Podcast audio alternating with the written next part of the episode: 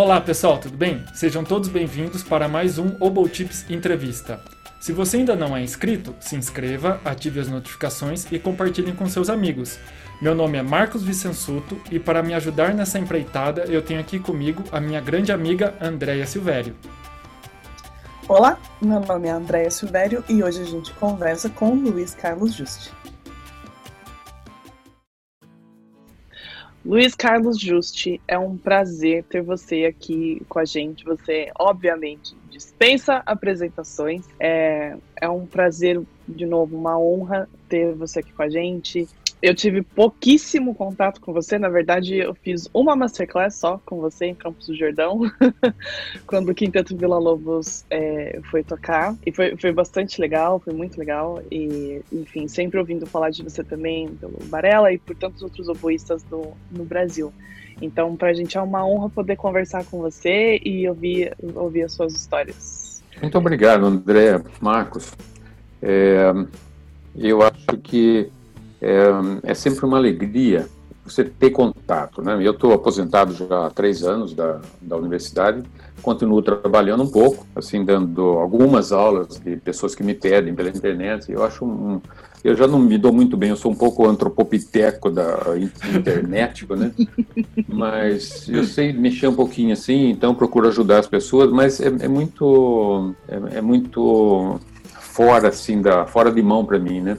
É, a um contato sempre pessoal e, e, onde você tem acesso completo ao que acontece, eu tenho uma dificuldade.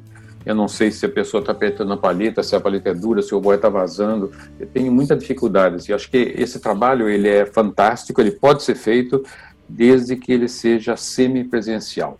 Quer dizer, que você tenha eventualmente um contato pessoal com, a, com o aluno, com o boísta, para poder avaliar as coisas que não passam pela câmera, né?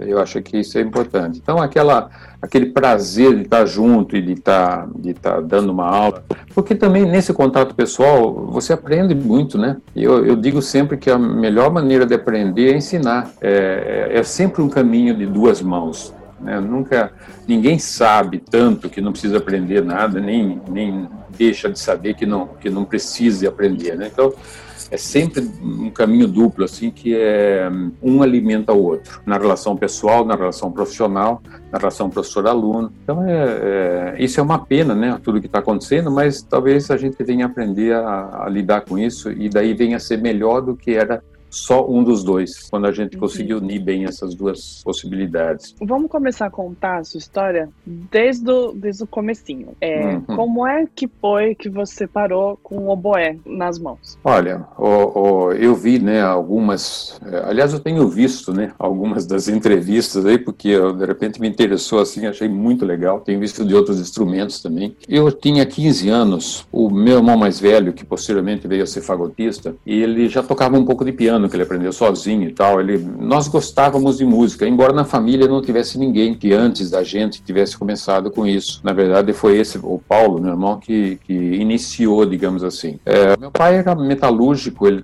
ele tinha um trabalho pesado, ele era uma pessoa muito embrutecido pela vida, não era uma pessoa bruta, mas era embrutecido pela vida, ele teve uma vida muito difícil, muito difícil. E a minha mãe também tinha ido à escola até o terceiro ano, meu pai foi até o segundo ano primário, então eram pessoas que não tinham uma, uma, uma visão assim desse outro, era outro mundo. Mas é, tampouco impediram, né? Então quando meu irmão falou assim, olha, saiu no jornal de hoje que a Escola de Música de Piracicaba está dando bolsa de estudos. O Mali, que para mim é o sinônimo, né? Escola de música é Mali, né? É, ele dava bolsa de estudos para instrumentos que ele precisava na orquestra da escola. E esses instrumentos eram aqueles que, que uh, pouca gente se interessava em estudar. Por exemplo, as bolsas nessa ocasião eram para contrabaixo, trombone, trompete, admiravelmente, oboé e fagote. E eu fui para aprender trompete que o resto eu nem sabia, não tinha a menor ideia o que era fagote ou oboé.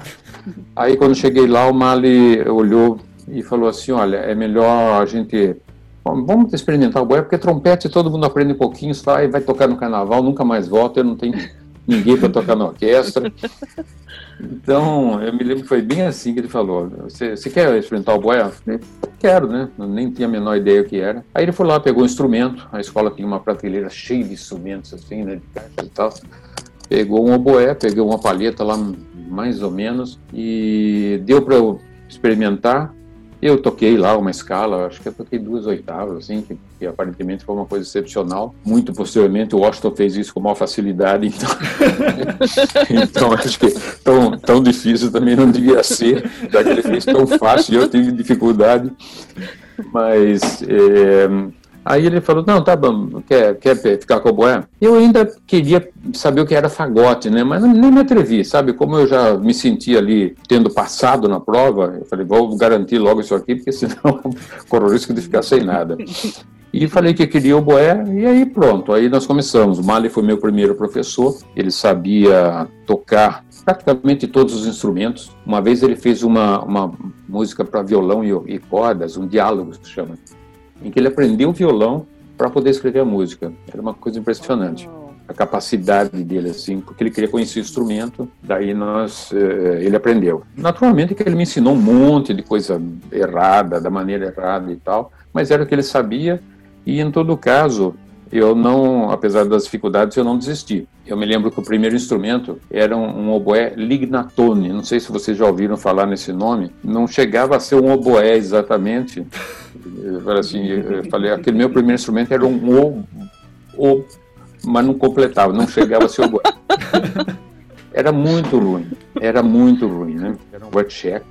Tinha vários lá na escola, porque eram baratos, né? Na época, o, mundo era dividido ainda, né? Enfim, eu comecei com aquilo, valeu, tal. Posteriormente eu consegui morrer e daí acho que eu passei por todas, todos os nomes de oboé que havia na época, assim, né? Porque cada vez que aparecia um melhorzinho eu dava um jeito de pegar. E foi assim que eu comecei. Aí eu tive, comecei a estudar com o Mali também disciplinas teóricas, é, é, harmonia, contraponto. Ele era uma pessoa é, nessa, nesse aspecto assim fantástica, porque a única, a única dificuldade para ter aula com ele era acompanhá-lo, porque às vezes ele viajava e, e, viajava literalmente, ia embora. Eu me lembro uma vez que ele começou a falar, éramos dois na classe, e eu não me lembro quem era o outro. Acho que é um cara que era clarinetista, que hoje é médico. É, dois na classe, a classe harmonia, ele começou a falar de harmônicos, e daí ele abriu a tampa do piano, um piano de armário, e ele é um cara muito alto, né?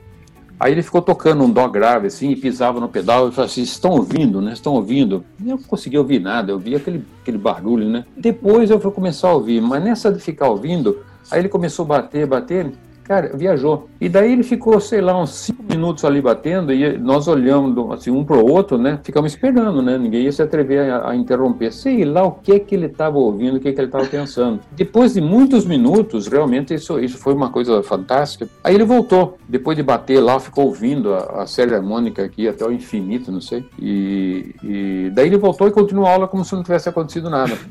Então, é, as aulas eram um pouco assim, às vezes eram um pouco é, mágicas, né, em certo aspecto, no sentido de que a gente via que ele não estava mais ali, mas respeitava isso, né? Se ficasse lá o dia todo, a gente ficasse esperando, né? E, e foi aí que eu comecei a conhecer melhor a Marley, né? Porque a Marley sempre foi uma pessoa muito muito fechada, muito é, era difícil chegar Assim, ele ouvia, ouvia, mas ele não falava nada. Então, hoje, quer dizer, hoje, depois de passado tanto tempo, eu já tenho uma conversa assim é, normal com ele, né? A gente se gosta muito. Eu tenho, eu falo muito do Mali porque eu tenho um respeito imenso pelo Mali, né? Não fosse o Mali, nem eu, nem o Paulo Rogério, nem o Washington, nem o Luiz Fernando, quer dizer, ninguém tinha acontecido, nem o Paulo meu irmão, né, com Fagote e muitas outras pessoas, é, porque nós não pagávamos nada na escola. O Mali pagava tudo. Ele nos dava o instrumento. Eu fui para a Alemanha com o instrumento que ele me emprestou. Eu não tinha como. E, enfim, é, e foi assim que eu, que eu comecei, por puro acaso. Eu querendo trompete, comecei com oboé, e foi uma paixão à primeira vista, assim, né? que foi se transformando, porque paixão não é amor, né? Paixão é uma coisa meio sem controle, né? Você, a paixão é meio louca, né? Você faz um monte de, de bobagens, de loucuras e tudo é divertido. Mas aos poucos aquilo vai ficando mais sério e daí você não quer mais abrir mão. E foi assim com o Boé. Quer dizer, nós fomos desenvolvendo uma, uma relação que sempre é de amor e ódio, né? E a, até, até, até se transformar realmente daí numa relação estável, assim, madura, em que você não consegue mais separar porque ele tornou, ele tornou parte de você, né? E foi assim. Aí eu, posteriormente, eu tive que fazer vestibular, né? Eu estava com 15 quando eu comecei. Nesse meio tempo aconteciam aqueles concursos famosos em Piracicaba, concurso Jovens Instrumentistas de Piracicaba, depois Jovens Instrumentistas Brasil e tal, que eu ganhei alguns assim, e o que me incentivava, né? Eu achava legal aqueles concursos no sentido de que era a gente tinha menos uma sensação de competição e mais uma sensação de aprendizado. Eu sou muito amigo, por exemplo, da família Coelho de Tatuí, que vocês devem, se não uhum. conhecer, eh, ter conhecido, pelo menos ouvido falar. O Carlos Coelho era oboísta, os outros, um era clarinetista, o Tadeu era flautista e tal.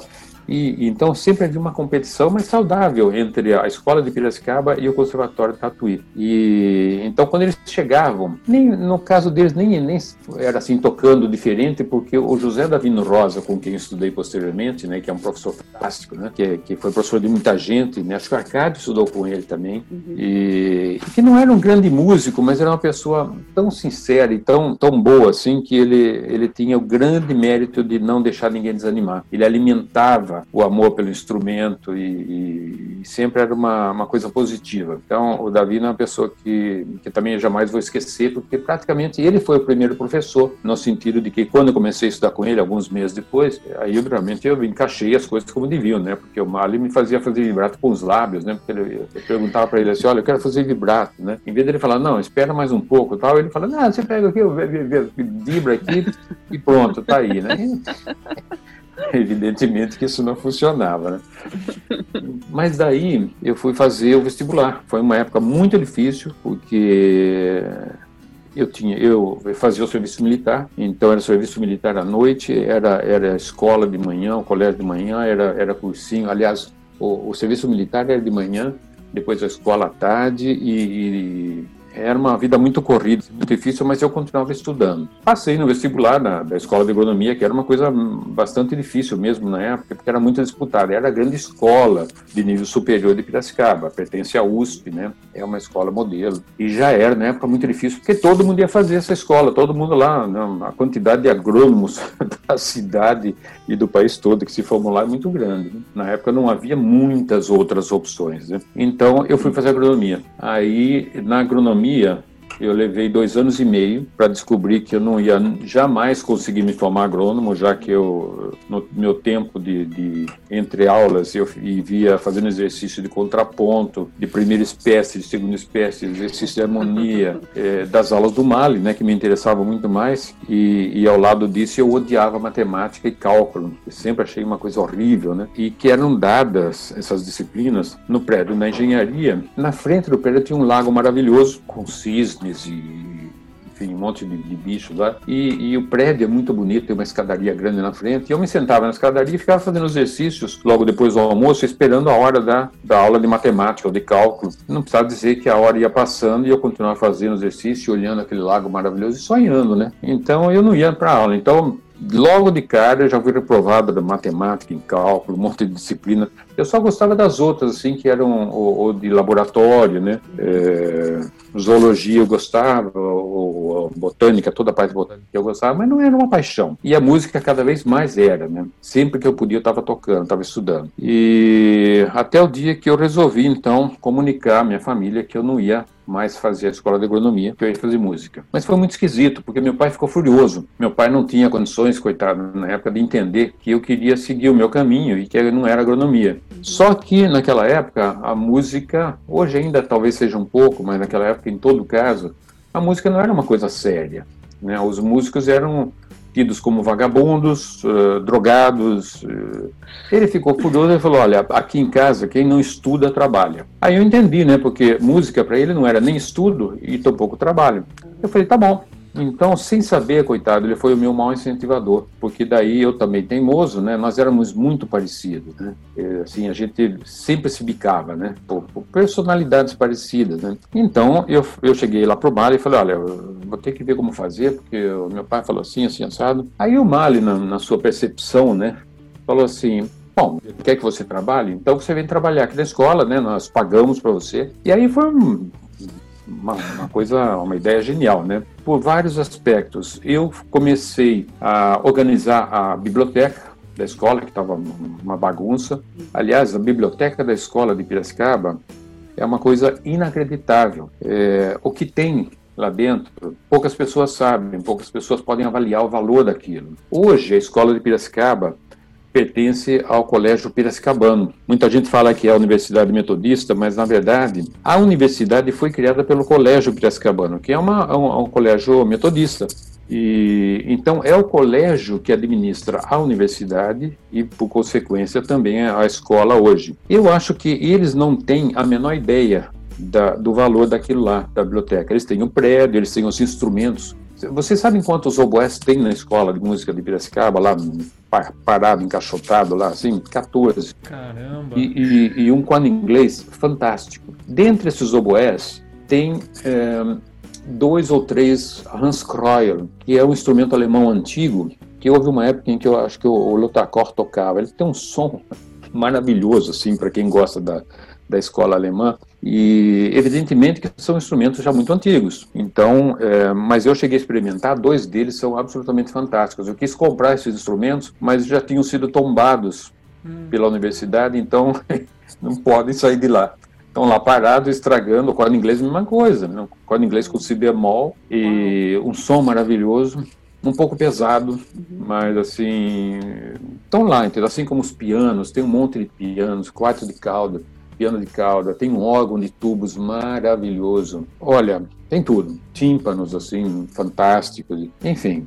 Mas voltando à biblioteca, tem um compositor barroco inglês, William Boyce, barroco inglês. Hum. Todas as sinfonias de Boyce, que não existe mais nenhuma edição, não foi refeito isso. Uma vez veio um regente da Suíça que ficou xerocando aquilo, porque ele falou assim, que ele buscava isso há anos e não conseguia, porque não, não não tinha sido mais editado, só tinha aquela edição que acabou e, e lá tem todas elas, né? Uma grande parte é para dois oboés de cordas, ou dois oboés fagote de cordas e tal. Um composição maravilhoso, por sinal, né? Tem trios eh, também para flauta, oboé e, enfim, trios barrocos, né? Então essa biblioteca não tem preço, porque tem tudo. Música de câmara, trios Telemann, sei lá, não, não vou falar que tem tudo de Telemann, porque Telemann foi um compositor tão pro, profícuo, é que ele compôs tanta coisa que acho que é impossível ter tudo, mas é, os trios sonatas e a música de câmara e Tafelmusik e não sei o que, é, tá tudo lá. E eu tive que organizar isso. Como era um trabalho muito grande, e alguns anos depois, é, um ano depois de mim, chegou o Paulo Rogério, que também foi para o Boé, e depois o meu irmão, que foi para Fagote, o Paulo. Aí, com a desculpa de trabalhar na organização, da, de, de, fichar aquele material todo, eles me deram a chave da escola de música e a chave da biblioteca. Então, o que, que a gente fazia? Todo sábado, que a escola ainda estava aberta, mas não tinha movimento, e domingo, lá estávamos nós, os três, né? O Paulo Rogério, o Paulo, meu irmão e eu. A gente pegava aquelas partituras todas e ficava lendo à primeira vista, tocando, fazendo música de câmara. O que nos deu é, com o passar do tempo, uma, uma leitura à primeira vista praticamente perfeita de música tradicional. Porque a gente tocou tudo que havia para sopros e depois começou a pegar os trios com cordas, dois violinos e, e, e daí então a gente ficou, ficava tocando, tocando, tocando. Então todos nós tínhamos uma leitura assim fantástica. Posteriormente na orquestra a gente sentava lá sem se preocupar, lia qualquer coisa que estava ensaiando e as pessoas ficavam admiradas, né? Como é que vocês conseguem ler tanto assim, né? E, e, depois, posteriormente, é que eu fui, fui atinar com o fato de que a gente tem treinado. Leitura é só treino, né? Então, isso foi uma coisa ótima. Mas é, aí eu comecei a trabalhar na biblioteca, trabalhando junto do Mali, aprendi muito. Para vocês terem uma ideia, quando eu cheguei em Hannover, anos depois, mais tarde, a, as disciplinas teóricas que eu tinha que fazer lá, eu sabia tudo, já tinha visto com Ali. Então era uma, uma coisa, até foi desestimulante, porque daí eu falei, olha, sabe uma coisa, eu, eu, vou, eu quero fazer música de câmara, eu quero fazer orquestra e quero ter tempo de estudar boé. Agora, eu tinha, eu tinha também tanta coisa para corrigir quando eu cheguei lá, que eu fiquei quase um ano, o, o Barello também falou sobre isso, né? O Ingo nos deixava, assim, um, um período de quarentena só fazendo exercícios, sabe, de mão, de, de, de, som, de escala, de arpejo, não sei o quê, que é, e com toda razão, porque escala e arpejo é a base de toda a técnica, né? Não se imagina que alguém vai tocar o instrumento se não fizer escala e arpejo. Só hum. pegando o gancho, então, como que foi é, que você foi para a Alemanha? Como que foi o, o processo para ir para a Alemanha? Como que, como que aconteceu tudo isso? Então, é, na verdade, essa é uma história que, que eu comecei a perceber que em Piracicaba o, o mundo era um pouco pequeno para o que eu queria, né? Eu tinha um problema, é, digamos, em casa, porque eu nunca tive isso reconhecido, né? Minha mãe sim, minha mãe, mãe é sempre diferente, mãe entende ou, ou, ou se não releva, sabe? Enfim, né?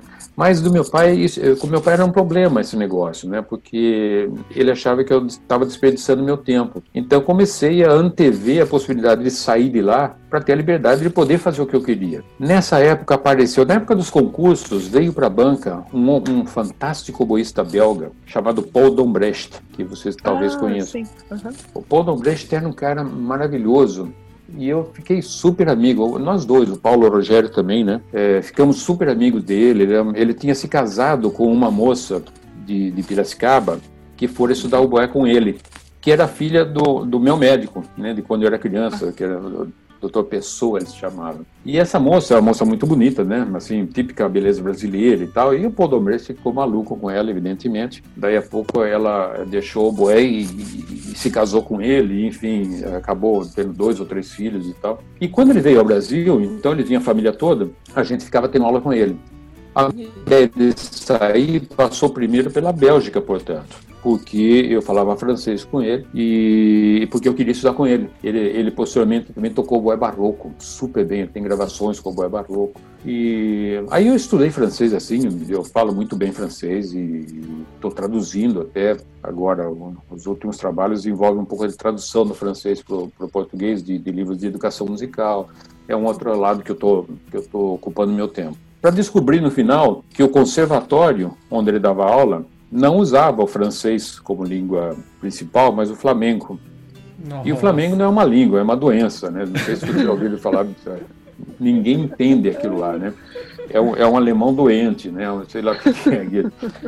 É incompreensível. E daí, realmente, eu fiquei muito desanimado, né, por, com essa expectativa. E daí comecei a pensar em outra. E nessa, nesse vai e vem, eu conheci, então, o Ingo, que vinha para o Brasil com um quinteto de sopros, o, o Washington falou sobre isso também, é um quinteto de sopros alemão, que era flautista, não vou me lembrar quem era, mas que era o Valdemar Vandel da clarineta, que o Washington não se lembrou o nome, ele até deu um outro nome, mas não era Valdemar Vandel, é, era o Hermann Jung, que acabou se casando também com uma violoncelista de São Paulo, que era fagotista, e o Ingo, era uma coisa assim fantástica, porque eles tocavam o repertório que a gente nunca sonhava que ia tocar, né? Eles tocavam Vila Lobos, eles tocavam os grandes quintetos de sopro, faziam orquestra. Num desses festivais, em Brasília, nós tocamos um divertimento de Mozart, então a, a, a serenata em dó menor. E aí o Ingo teve a, a, felicíssima ideia de fazer assim um professor e um aluno. Então é,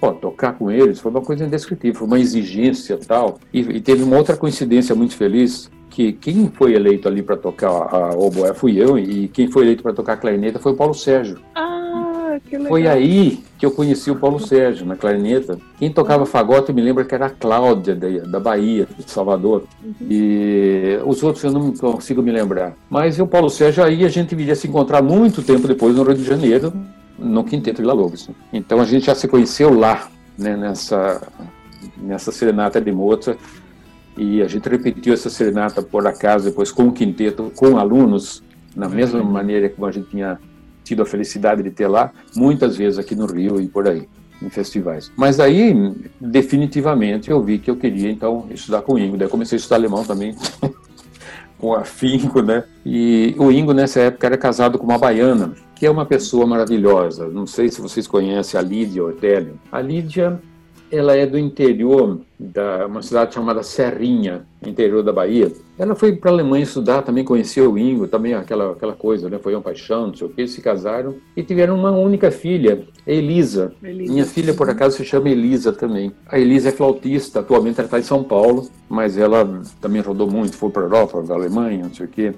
A Elisa tem dois filhos, um que faz Unicamp, que é um gênio da, da física, uma coisa impressionante, gênio. Não estou falando no sentido figurativo, não. E outra, que é que adora, revelou-se atriz, ainda bem jovem, não sei que idade ela tem assim, mas é muito jovem, muito linda, muito linda. E tem um filme rodando por aí que é Guerra, Guerra do Travesseiro, Guerra do Algodão, não me lembro agora.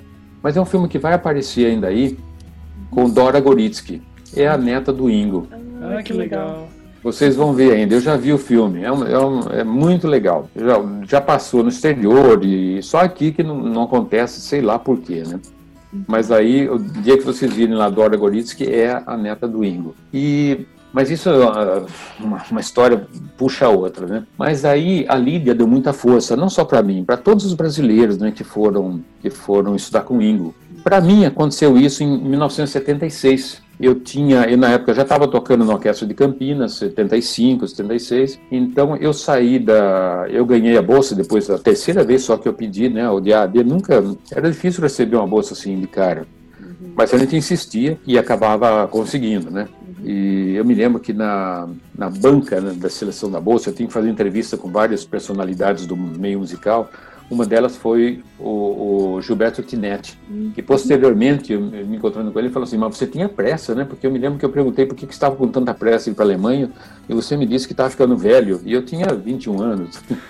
então, é, quer dizer, hoje eu vejo isso como ele viu, né? Mas na época eu não via, sabe, tem que acontecer, né? Eu tô com pressa, né? Senão vai passar o tempo, eu não faço nada. E eu queria sair de Piracicaba, né? Daí finalmente eu consegui a bolsa, então eu fui, eu fui para a Alemanha. Então foi assim que aconteceu a Alemanha e o Ingo, uma consequência natural dessa minha ansiedade por seguir e por ter já a sensação de que Piracicaba restringia muito. Piracicaba era uma, uma coisa genial para você iniciar, era o campo, era o jardim mais fértil, assim, para você plantar alguma coisa, mas depois você tinha que transplantar isso para um, um, vaso maior, né? Então muita gente chegou a essa mesma conclusão e hoje em dia tem muitos músicos lá da, da escola de Piracicaba que, enfim, que estão por aí, né? E, e todos com excelente nível, porque a escola era muito boa a formação, a educação musical, que era muito baseada em Dalcroze, né? Isso também só vem perceber mais tarde. Era muito baseada na música de câmara.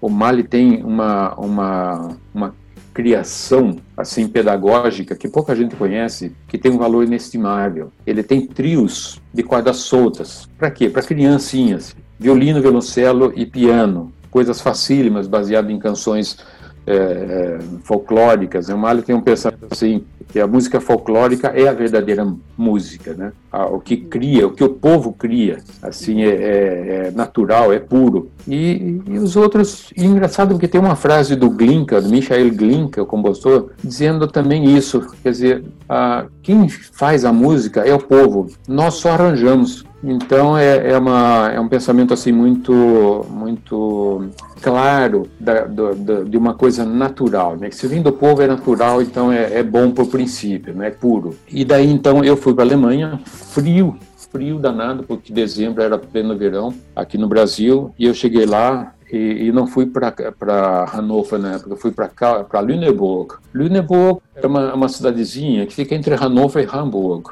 E na época tinha várias, é, várias coisas interessantes. É uma cidade bem pequena, mas no meio da cidade tem uma igreja, uma igreja gótica, assim, uma coisa pesadíssima, né? escura, onde Bach tocou. Por que, que Bach tocou nessa igreja em Lüneburg? Porque ele estava indo a pé para Hamburg para estudar com Buxtehude. De Eisenach, ou não sei onde ele estava na época, pra, pra, a pé para Hamburgo, demorava um pouco. Então acabou o dinheiro ali em Lüneburg e ele ficou tocando na igreja para conseguir angariar para poder comer até Hamburgo, para chegar lá e, e, ter aula com o Buxtehude. Então tinha essa curiosidade. A outra curiosidade de Lüneburg é que ela ficava a poucos quilômetros da fronteira da já então Alemanha Oriental. Né? Acabada a guerra, a Segunda Guerra Mundial, como a gente sabe, a Alemanha foi dividida. Berlim né, isso eu já topei muitos alunos que não sabem, né, que não, não conseguem imaginar Berlim.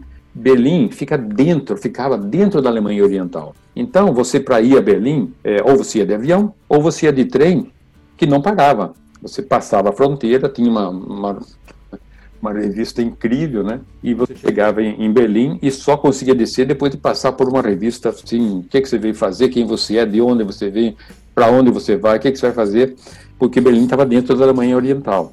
Aí você entrava da Alemanha Ocidental e estava na Alemanha, então você não tinha nenhum problema. Mas eu fui a Berlim porque eu queria ir para a Alemanha Oriental, eu queria ir para Berlim Oriental. Fazer o quê? Comprar partituras, porque elas eram um décimo do preço Uhum. Das partituras e livros, uhum. que também era só que havia para comprar, porque todo o resto era uma coisa muito estranha, né? É, os, o, naturalmente que os, os capitalistas fizeram de propósito. Berlim, na época, Berlim Ocidental, era luz, sabe? Era feérico. Né? E Berlim Oriental era, era cinza, era cinza, eram tons de cinza, negro, sabe? Tudo teve uma pessoa que me aconselhou o seguinte: ela falou, olha, quando você chegar, quando você for entrar em Berlim Oriental, só compre dinheiro oficialmente. Havia o marco alemão ocidental e o marco alemão oriental. Você comprava oficialmente, trocava um marco ocidental por quatro marcos orientais, que já era um bom negócio. Mas no câmbio negro, isso ia para 16. Só que posteriormente havia uma revista. Então, você quando saía de Berlim Oriental, você tinha que devolver os marcos orientais e receber no câmbio eh, oficial os, o, o, o, barco ocidental. Eu segui ao pé da, da letra, né? Eu tinha medo de, de que acontecesse alguma coisa, então eu troquei, guardei todos os recibos dos câmbios que eu fiz e tal, e não tive maiores problemas. Tinha um grupo de alemães no trem, na, na mesma cabine que eu estava, que tinha feito isso, eles tinham trocado por 16, pensando que eles iam fazer a festa lá. Primeiro que não tinha como fazer a festa. Que tinha, tinha nada, era tudo cinza, era tudo... Tinha vodka, né, russa. Eu me lembro então uma coisa que me alertou assim sobre como o, o, comunismo, pelo menos daquela forma, não funcionava. Eu andei em museus, em prédios maravilhosos assim, mas todos cinzas, todos escuros, assim, era, era, era, isso era no inverno, então parecia que, que o, o, clima todo, parece que na Alemanha Ocidental não tinha inverno e o inverno todo se concentrava ali. Uhum. Aí eu cheguei na loja de partituras e livros, né, tinha um casal de jovens, jovens, atendendo, eles se dignaram a levantar os olhos quando eu entrei, quando eu abri a porta, não tinha ninguém tem ninguém. Eles levantaram os olhos, ficaram olhando assim, eu me apresentei, falei que eu estava afim de partitura, não sei o quê. O cara não abriu a boca, ele apontou na estante onde estavam as partituras do oboé. Falei, posso pegar, né? Eles não falaram. Aí a menina falou assim, né? Por favor, só coloque tudo na ordem que tá. Então, para não dar trabalho para eles depois, falei, tá bom, pode ficar tranquilo que eu vou. Ali eu comprei um monte de coisa, pedi recibo, paguei, né? E guardei tudo. Para resumir uma história mais longa, quando eu cheguei de volta, Assim, eu passei o dia todo e à noitinha eu tinha que pegar o trem para voltar. Aí eu, eu, encontrei com o mesmo grupo de alemães que tinha ido lá para fazer a festa. Né? Você não podia. Eu, eu pensei em comprar roupa que era barato, não dava, é, era muito feio. Olha, eu nunca fui de, de, de, de me incomodar com, com roupa, sabe, ou qualquer coisa, nunca tive essa vaidade, mas era feio demais. Mesmo eu sabe? Assim, não, não dá, eu vou, não posso aumentar minha feiura, tá? Aí já é demais. Então, e os caras estavam tendo problema. E eu cheguei, um policial veio lá e falou assim: o que, que você foi, fez? Eu, falei, eu comprei partituras, assim, deixa eu ver. Aí eu tive que abrir a, a bolsa lá, assim, mostrei e falei assim: recibo. Peguei, tava tudo certinho. Quanto o senhor tem de Marcos? Aí eu apresentei, falou assim: quanto que o senhor comprou? Apresentei os recibos. Ele fez o cálculo, Estava absolutamente correto. O cara se virou para os alemães e deu um sabão nos caras. Assim, foi preciso vir um brasileiro aqui para ensinar para vocês o que é honestidade. Fez um discurso e eu fiquei mudo. E os caras me olhando com olho assim de ódio.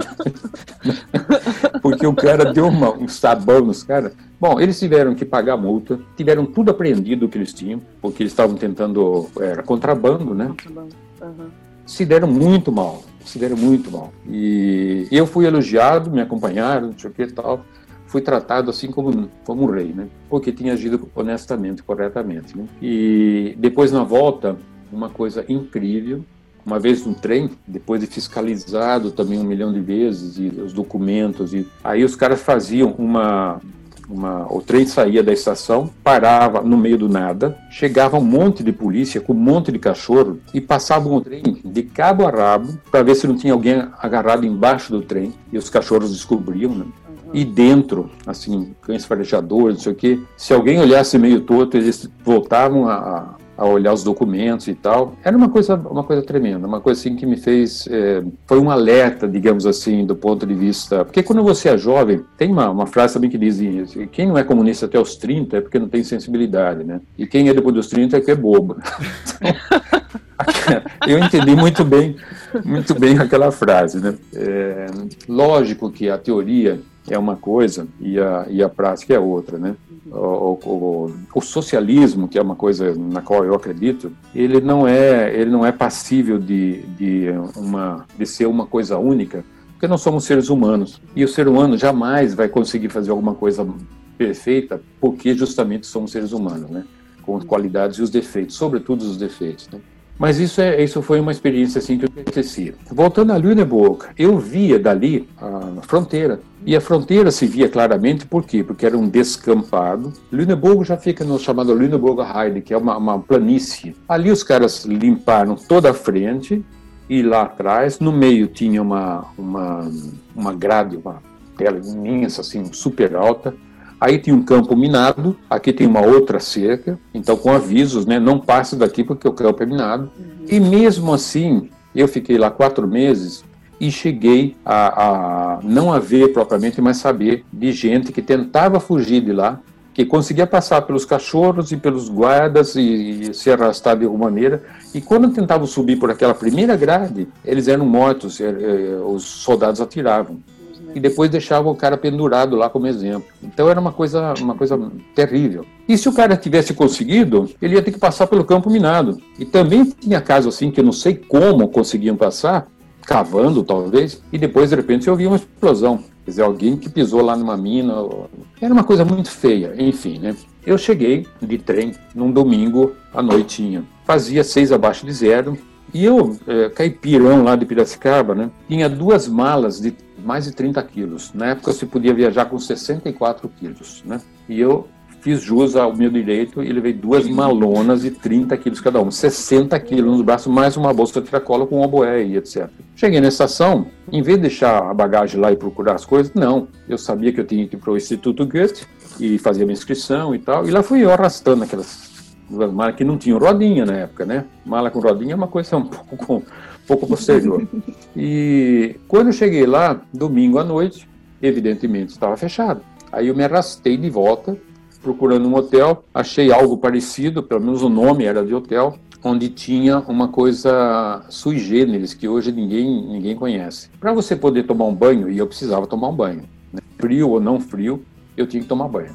Isso, isso eu, eu posso dizer meu favor. Eu tomei banho todos os dias de Alemanha, sem, sem nenhuma exceção, às vezes dois banhos por dia. Aí, para tomar banho, eu, eu falei com o cara, arrumei um quarto lá, que era uma coisa horrorosa e tal, frio, mas eu tinha que passar aquela noite até o dia seguinte, depois eu ia ver. Então, eu fiquei ali mesmo, paguei adiantado, e daí o cara, cheguei no banheiro e falei, mas como é que é a água quente, né? E aí o cara falou, ah, tem que pôr a moeda aqui, me mostrou. Então você punha uma moeda num, num, controlador assim ao lado da torneira, e daí você tinha água quente pelo tempo que valia a moeda que você colocou ali. Então você colocava cinco marcos, é, você tinha. Só que eu não sabia calcular esse tempo. E você tinha que controlar a água fria, fria não, gelada. E quando acabava o valor, simplesmente cortava água quente e você tomava aquela ducha gelada. Que foi o que aconteceu comigo, porque eu não sabia né? E tomei meio banho, vou, vou abrir essa exceção. eu não tinha tantas moedas. Então, quando acabou, acabou, entendeu? Mas isso foi só uma coisa interessante. Daí, eu fui parar numa família, porque a gente, quando ia para o Instituto Goethe, já estava indicado um quarto numa família e tal. Uhum. E essa família, ela se chamava Jekyll. Jekyll com J. Uhum. J-A com trema, C-K-E-L. Eu tinha visto, ali começou, comecei a meter o pé na jaca. Eu tinha visto um filme do Charlie Chaplin, O Grande Ditador, onde a família de judeus se chama Jekyll. E eu, idiota, falei, bom, eles devem ser judeus. Aí perguntei isso. Para quê, né? Foi uma ofensa ai, que eu fiz, ai. quase que eu não podia mais ficar na casa. Porque, imagine, se ofenderam. Eram duas pessoas, era uma velha e um velho. O velho devia ter 130 anos, não sei, ele não saía da cama, coitado. Ele era um herói da Primeira Guerra Mundial da Nossa. cavalaria. Eu só me recompus porque eu fui, fiz questão de ir lá cumprimentá-la, fiquei tentando falar com ele, não entendia uma palavra, porque do vocabulário dele, 80% era sobre cavalo, sela, estribo, e eu não sabia essas palavras. Eu sabia me comunicar, já quando cheguei na Alemanha já sabia falar um pouco, não conseguia entender. Mas falar, eu falava tudo o que eu queria, bem ou mal. Uhum. Então com ela eu me entendi, mas com ele, mas ele gostou de mim. Porque eu ouvia, né? Já que eu não podia falar, eu ouvia. E ele ficava falando, contando histórias que eu não sei nenhuma, que eu nunca consegui entender.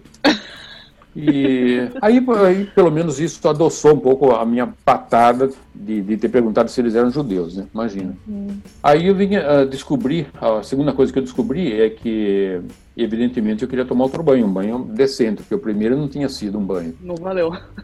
Aí ela falou: não, você não pode tomar banho aqui. Como é que é possível isso? Eu tomo banho todo dia, tomo banho de manhã e tomo banho à noite. Aí ela falou: por quê? Você tem algum problema de pele? Eu falei, não, justamente para não ter problema de pele. Mas é, depois, eu, com o tempo, eu fui entender, porque a água é muito, muito cheia de cal, né? E daí a pele fica muito seca, por isso que eles usam tanto, tanto creme, né? Então eles não tomam banho todo dia, realmente, né? Aliás, nem, nem, nem todo dois dias e nem todo três dias. Aí é que eu me entendi a história do sábado, né?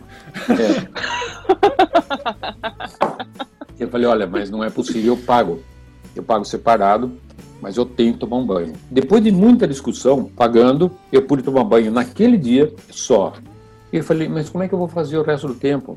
Ela falou, ah, vai no banheiro público. O banheiro público era uma piscina fantástica, aquecida, um negócio maravilhoso onde tinha, assim, chuveiros e água quente à vontade e tal. Então eu ia lá todo dia tomar banho. Antes de ir para aula, só que eu tinha que acordar muito cedo, eu ia para lá, tomava banho, então tinha que me secar, porque senão, sei lá o que, que ia acontecer, né, lá, lá fora o frio danado. E daí eu ia para o instituto, o Instituto Goethe, tinha minhas aulas, tal, as aulas eram de manhã e, e à tarde. Quando eu voltava, eu passava lá, tomava outro banho e voltava para casa, porque nem pagando a mulher queria. Outra coisa super interessante, quando eu, eu cheguei ela na casa dela, com as minhas duas famosas malas, né? Eu, as malas eram amarelas, me lembro bem, é bem discreto, né? E daí ela falou assim, mas você que é, é Justi? Eu falei, sim, sou eu. Ah, você não é preto? Eu falei, mas uh, a senhora queria que fosse preto, né? Ela falou, não, né? você não é brasileiro? Eu falei, sou. Então, mas você não é preto. Não, mas tem, tem brasileiro branco também. Ah, tem brasileiro branco? Eu falei, é, eu, por exemplo, né? E, sabe, um monte de mal entendidos, assim. E eu demorava para entender o que estava acontecendo, né? Quando ela falava preto, eu falava, mas o que ela quer dizer com isso, né? Foi difícil no começo. Ou seja, o pessoal, o povo, assim, o povo mais simples alemão, não tinha a menor ideia. Um mês, dois meses depois que eu estava morando lá, ela falou assim que tinha gostado muito de mim e que felizmente eu não tinha me revelado como tinham dito para ela. Eu falei, ah, posso saber o que, que, que, que tinham dito, né? Ela falou assim, olha, a gente sabe que polonês é traiçoeiro, que cigano é não sei o quê, que não sei quem é, é sabe? E brasileiro, eu nem sei, eu nem, nem cheguei a ouvir, ou se eu, se eu ouvi não entendi, ou não quis entender mas que eu era uma pessoa como eles. Aí eu agradeci, né? Eu sou considerado uma pessoa normal, né? Se é que isso é normal, não tomar banho, então. Mas enfim.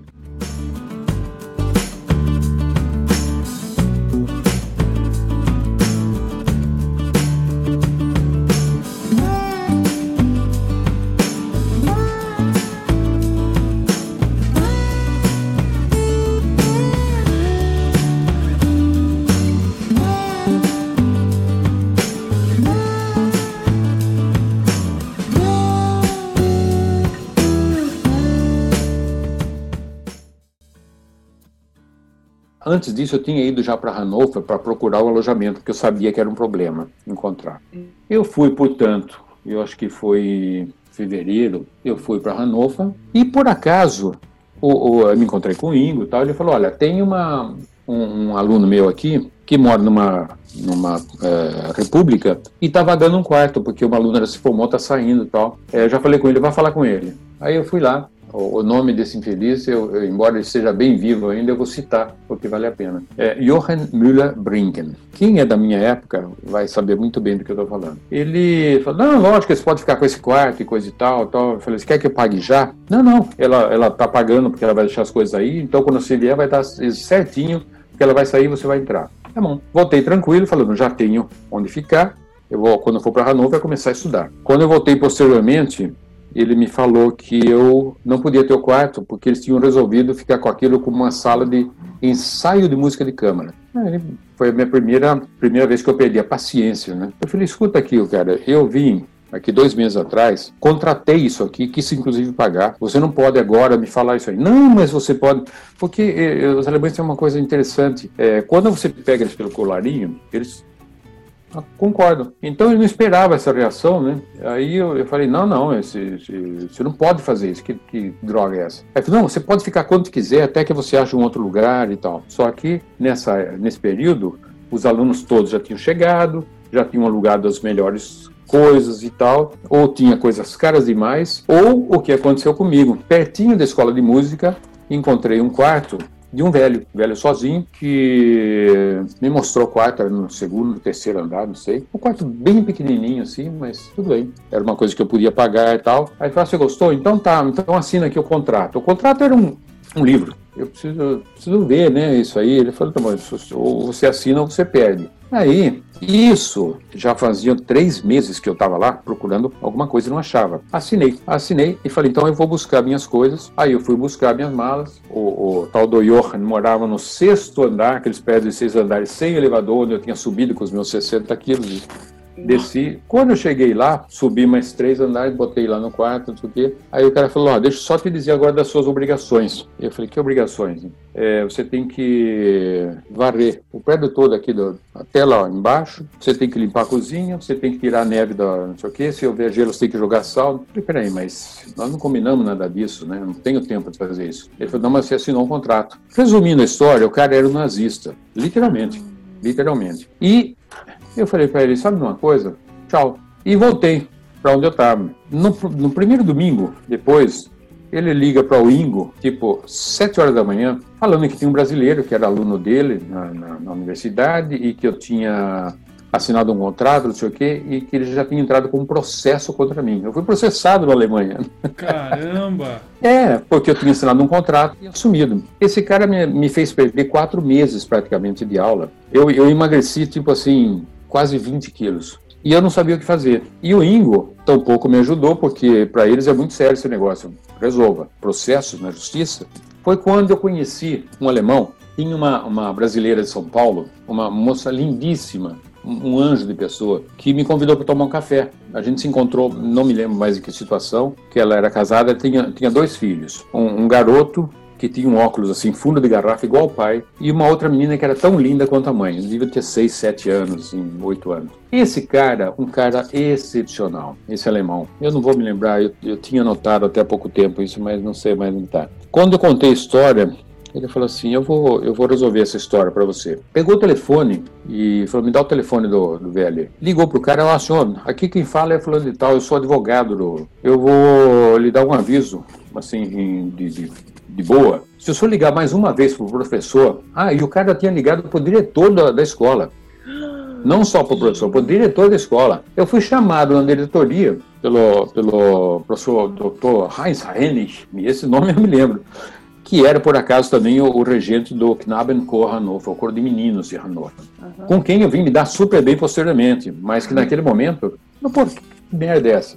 Processo aqui, o aluno da escola. Aí esse alemão então falou para o velho, falou assim, se eu ligar mais uma vez para o diretor ou professor, eu estou abrindo um processo contra o senhor porque o que o senhor fez é ilegal, o rapaz nunca recebeu a chave do apartamento, ele, nunca, ele assinou um contrato que ele não sabe o que dizia, isso, isso é prevaricação, sei lá o nome que, ele, que o cara falou lá, o que, que era. Nunca mais esse filho da mãe ligou e eu finalmente fiquei livre dele. Então, foi uma, essa foi uma história muito. Assim, pouca gente sabe disso, não sei porque me veio à cabeça. Uma história muito interessante.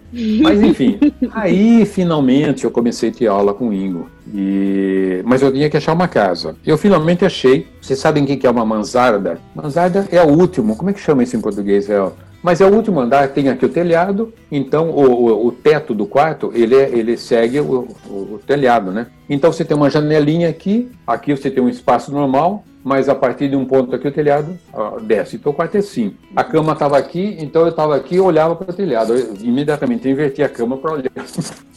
Porque é impossível você dormir olhando para uma coisa que está perto de você, né? Era um aluguel que eu podia pagar com uma bolsa que não era muito alta. Era, era uma bolsa boa, de 650 marcos, eu me lembro. Nesse período, eu tinha um, um amigo que eu vou falar dele depois, um, um, árabe da Argélia. A bolsa dele era 1.300. Então faço a conta, quer dizer, a, a minha era metade exatamente da, uhum. da bolsa dele. E ele era um curso técnico, ele fazia técnico de prospecção de petróleo, porque a Argélia tinha petróleo, a Alemanha tinha interesse, aquela coisa toda. Aliás, a minha bolsa também foi nesse contexto, né? Porque a Alemanha estava construindo aqui a usina atômica Angra 1, né? Então eles estavam dando mais bolsa e tal, e isso me ajudou também no, no, no período, mas isso só passando também. Eu consegui esse quarto lá em cima, de novo, eram seis andares sem, sem elevador, e a minha vizinha era uma prostituta da Indonésia. Não tinha cozinha, tinha um que eu chamo de corniche, que é um nicho que tem um fogãozinho assim, duas bocas, elétrico. Então você pode ali cozinhar um ovo. A freguesia da de Itacuja era uma coisa de meter medo,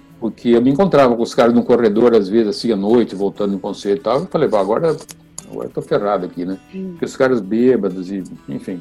Isso durou alguns meses, pelo menos eu podia tocar. Só que era frio, o, o, o aquecimento não dava conta. À noite, todos eles abaixam o aquecimento. Só que se você está ali perto do telhado, cara, é frio. Em compensação, no verão esquenta. Mas no verão não, não cheguei a estar tá lá, porque eu conheci um outro cara muito interessante um aluno do Ingo, um argentino de Mendoza, que se chamava Luiz Salomão. Eu não sei o que é feito desse cara. O cara tocava muito bem, tinha uma memória de elefante. Ele foi me visitar e quando ele viu aquilo, ele falou: "Não, você não pode ficar aqui". Era tão, era tão desgraçado o negócio que ele falou assim: "Vai vagar na, na, casa de estudante que eu moro, ele, ele tinha grana, ele se vestia muito bem e tal. Vai vagar um quarto duplo. Era uma casa de estudante que pertencia à igreja evangélica luterana. Eu falei, pô, eu, eu realmente vou ficar agradecido, porque você vê, né? E era longe ainda por cima, né? E isso era bem no centro, ao lado da igreja principal de Hannover, onde cantavam os, os grandes corais e o coro de, de meninos e tal. E, e, em volta da qual tinha a, a, feira de Natal, que era uma coisa que eu adorei. Né? Aí, o, o, alguns meses depois, aí eu consegui sair de lá e nós mudamos juntos num quarto duplo para essa casa com a perspectiva de em dois meses cada um ter o seu quarto, coisa que realmente aconteceu. Foi uma coisa assim é, boa para nós dois porque para tocar na orquestra da universidade você tinha um revezamento, então todos tinham que tocar. E o Luiz então, às vezes eu tocava o primeiro boé, às vezes ele tocava o primeiro. E quando ele tinha que tocar, ele me implorava que tocasse o primeiro. Eu falei, mas Luiz, eu não entendo você, você tem a chance de tocar primeiro, é muito mais legal do que tocar segundo. Ele, não, não, é, você faz, pelo amor de Deus, eu faço qualquer negócio. Aí um dia ele me confessou, ele não conseguia ler. Tudo aquilo que eu tinha de leitura a primeira ah. vida, ele não lia nenhuma escala de Dó maior, ele decorava tudo. Ele tocava de memória concerto de Zimmermann, ele tocava tudo, o que era moderno, assim, bem contemporâneo, ele decorava tudo. Então, ele não, não lia por isso que ele não sabia ler, não, não, não, praticava, né? Aí eu comecei a tocar. O primeiro, para mim foi ótimo, né? E botava qualquer coisa lá, para mim era todo o repertório tradicional era nada, né? Eu tocava aquilo sem o menor problema. E foi assim que eu conheci o Rennes, né? Numa situação melhor do que aquela de ter sido chamado lá porque tinha sido processado. nesse nesse meio tempo, o Rennes percebeu também que eu lia muito bem. Aí um dia ele me chamou para ler um fim de semana para ler umas cantatas, umas áreas de cantatas de Bach, que ele fazia muito Bach, e eu, Bach eu coloco assim, o altar maior da minha igreja é Bach, né? Depois vem os outros um pouco abaixo. Mozart, logo em seguida, Haydn, Beethoven, os românticos mais abaixo. Ele chamou lá e tinha lá um monte de áreas e dois garotos, eu não vou me lembrar o nome dos garotos, que eram solistas do coro. Um deles tinha 14 anos, não tinha trocado de voz ainda, mas tinha uma voz, gente, a coisa mais maravilhosa que eu já ouvi. E outra coisa, ele lia tudo. Botava, dava uma área para ele, ele, ele lia com texto e com tudo. E daí eu passei a fazer esse tipo de trabalho. O René começou a me chamar, o que me valeu posteriormente algumas turnês junto com o Knabenchor, com o Cor de Meninos, sobretudo uma muito interessante que foi para Espanha e Portugal, porque eu fui também como é, tradutor do, ah, do, do, maestro, que era o diretor da escola. E aí a gente se deu super bem, foi maravilhoso, né? Essa, essa, essa turnê foi maravilhosa, assim, e tocando bar. E era um cara super exigente, né? Porque depois ele passou a dar as partituras antes para mim, ó, sábado vamos ler isso, isso, isso, tal, né? Eu dava uma olhada assim, mas não precisava realmente. Agora ele queria perfeição, né? Ele falou assim, isso aqui não é para corrigir ritmo, nem, nem afinação, nem não sei o quê. Nós vamos decidir que área nós vamos fazer. Então era uma, uma exigência, assim, e tudo isso para mim foi muito bom, assim, porque em parte reconhecia o que eu tinha de bom e, e me permitia tocar, porque o Ingo não, não me dava nada para tocar. Quando depois de quase um ano eu falei para ele, Ingo, é o seguinte, eu, eu realmente não aguento mais. Eu estou fazendo esses exercícios aí, tudo que você, do jeitinho que você falou, mais ainda, mas se eu não tocar alguma coisa, eu vou embora, porque eu não aguento mais esse negócio. Aí ele falou, tá bom, vou te dar um... Aí ele me deu um, um lento de uma sonata de Handel. Nem sei ele que sonata, nunca mais quis olhar, porque foi isso que ele me deu depois, depois de quase um ano. Mas dentro ainda de uma didática, que ele sabia onde ele queria chegar. Muita gente me pergunta, né? Você acha imprescindível você ter uma experiência no exterior? Imprescindível é aquilo que você não pode absolutamente passar sem. Então, eu não diria que hoje, sobretudo, né, que você tem tanta gente boa é, dando aula, tantas possibilidades, tantas escolas super interessantes, né? Não há, não há uma, não é imprescindível mas é super importante. Uhum. Não só por causa disso, pelo que você conhece, pelo que você vive de bom e de ruim, que, que ensina, que amadurece, as pessoas que você conhece, os conceitos que você assiste. Então não é imprescindível, mas todo mundo, eu, cada um que me fala disso assim, eu falo, olha, se eu pudesse eu financiava você, porque é, você tem que fazer. É uma experiência única. Você não vai ter se ficar no Brasil. Não é para aprender o, o, o boel, para tocar melhor. Talvez isso até aconteça, pode até acontecer o contrário, mas a experiência em si, ela, ela é válida. Né? Essa mesma coisa eu fiz com os meus filhos. Né? Assim que eu pude, meu filho, que é o mais velho, foi para a Alemanha, passou um ano lá. A minha filha, que sempre foi especial assim, nos, nos gostos dela, ela falou assim: então o que você quer da Alemanha? Ou todo mundo quer para os Estados Unidos? Ela foi para Tailândia.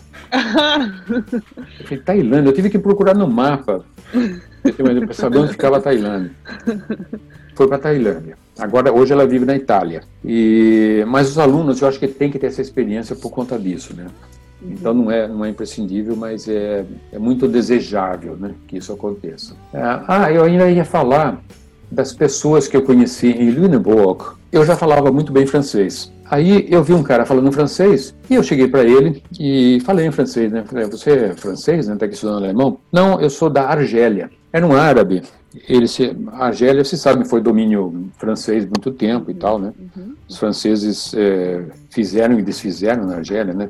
Tem coisas assim do Arco da Velha, né? De mortes, assim, uma praça cheia. Bom, vocês devem ler sobre isso, porque é bom a gente saber essas coisas, sabe? Ninguém é bonzinho. Enfim, é, a Argélia tem como segunda língua, então, além do, do árabe, tem o, o, o francês. Né? Ele se chamava Belarbe Darmani. A gente se deu tudo bem, porque quando eu falei que era brasileiro, aí ele fez uma festa, acreditem vocês ou não, ele sabia de cor a escalação de todas as seleções brasileiras que foram campeãs, e mais algumas, desde 1950, quando foi a primeira Copa? 54? Sei lá. Ele sabia tudo. Eu não sabia um único nome.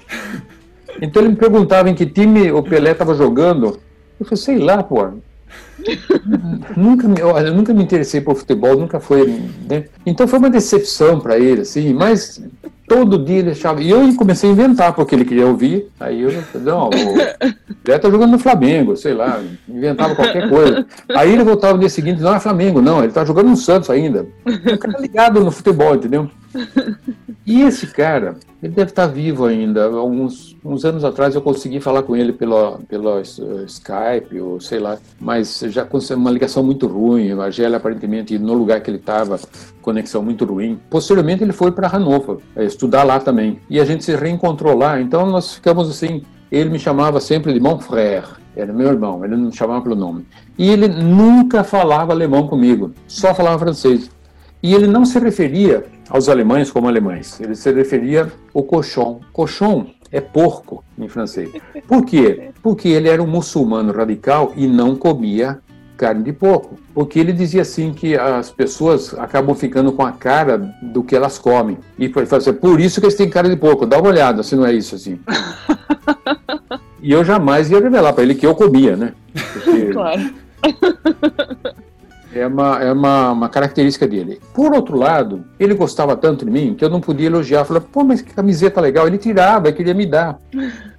Então, é, eu falei, não, eu tô, eu tô dizendo que é bonito, fica bem em você e tal. E esse ficar bem em você também era uma coisa assim, uma, uma bondade minha, digamos, porque, coitado, ele, não sei que infância ele teve, ele deve ter tido uma infância assim de avitaminose, ele tinha, não tinha dentes na boca, ele tinha uns dentinhos todos pequenininhos assim, escuros, quase preto. Tinha um cabelo pichain, não era negro, um cabelo pichain até aqui, que era uma coisa pavorosa, assim. Um narigão árabe, que ele tinha quebrado e não tinha consertado, então ficou torto. Então, eu não, eu, cara, o cara era feio, coitadinho, né? Era muito feio. E, mas era uma alma de um anjo. Ele adorava criança, por exemplo. E quando ele ia brincar com alguma criança e, e a mãe estava por perto, o pai, eles puxavam assim como se ele fosse um animal, entendeu? Uma vez no banco, nós estávamos na fila, e nessa época eu usava rabo de cavalo, baba e tal. Eu também não era muito apresentável, digamos, né? E, então nós andávamos sempre juntos, quando tinha que ir ao banco, ele sempre me pedia para ajudar, não sei o que, ele falou que ele sempre tinha problema. Eu falei, mas por que, que você vai ter problema no banco, cara, né? Tem dinheiro, quem tem dinheiro não tem problema. Ele falou, ah, venha ver. Aí eu fui com ele ao banco, ele falou assim, nós vamos entrar, a primeira coisa, as câmeras vão nos seguir. Eu entrei com ele, realmente era verdade, as câmeras nos seguiam. Quando ele subiu para o segundo andar para fazer uma coisa, ele falou: fica aqui na fila para mim. Uma câmera ia com ele, outra ficava em mim. Então era, era, realmente uma coisa assim que ele sentia, coitado. Quando ele voltou, ele ficou ali na na fila, aí na frente tinha uma mulher, coisa rara, até porque em geral o banco não tem gente. A mulher estava com, com uma criança pequena, um bebê, uns dois anos máximo, e ele estava fazendo gracinha pro bebê assim, e o bebê estava rindo. E a mãe achou aquilo muito legal, até, até virar e topar com o Belarbe, coitado, né? Quando topou com ele, saiu dali perturbada, assim, sabe, por causa da, da, da cara dele e tudo. Cara, ele olhou para mim chorando, ele ficou tão abalado que eu tive que consolar ele. Falei, Bernardo, não é porque ele é uma idiota que você vai se deixar, não sei o quê, sabe, fazer todo um discurso. Mas ele, era desse tipo. É uma pessoa interessantíssima, interessantíssima, assim, que eu, que eu, que eu conheci e que a gente se correspondeu na época das cartas aí, em algum tempo.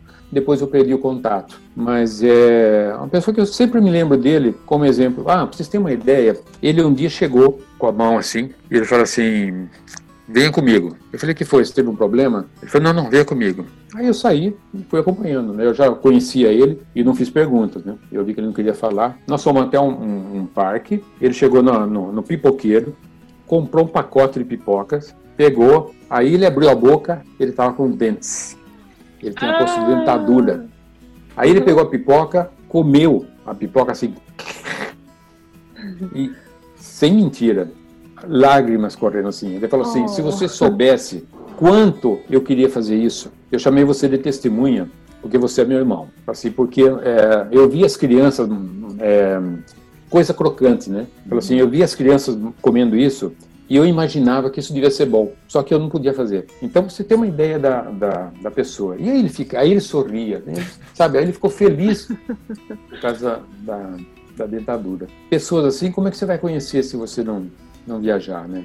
E isso é uma coisa que para mim valeu, não vou dizer que valeu tanto assim, mas valeu muito, muito assim, como, como o aprendizado que eu tive lá, né? Porque isso muda, isso muda você, né? Isso muda a maneira de você ser, o seu comportamento, como você vê as outras pessoas. Isso é igualmente importante na vida, não só tocar o boé, né? Mas aí tem muitas histórias com o Belab. Depois ele queria dar uma surra naquele velho nazista que me processou. uma série de histórias. Ele que convencê-lo a não jogar uma pedra na vidraça do cara.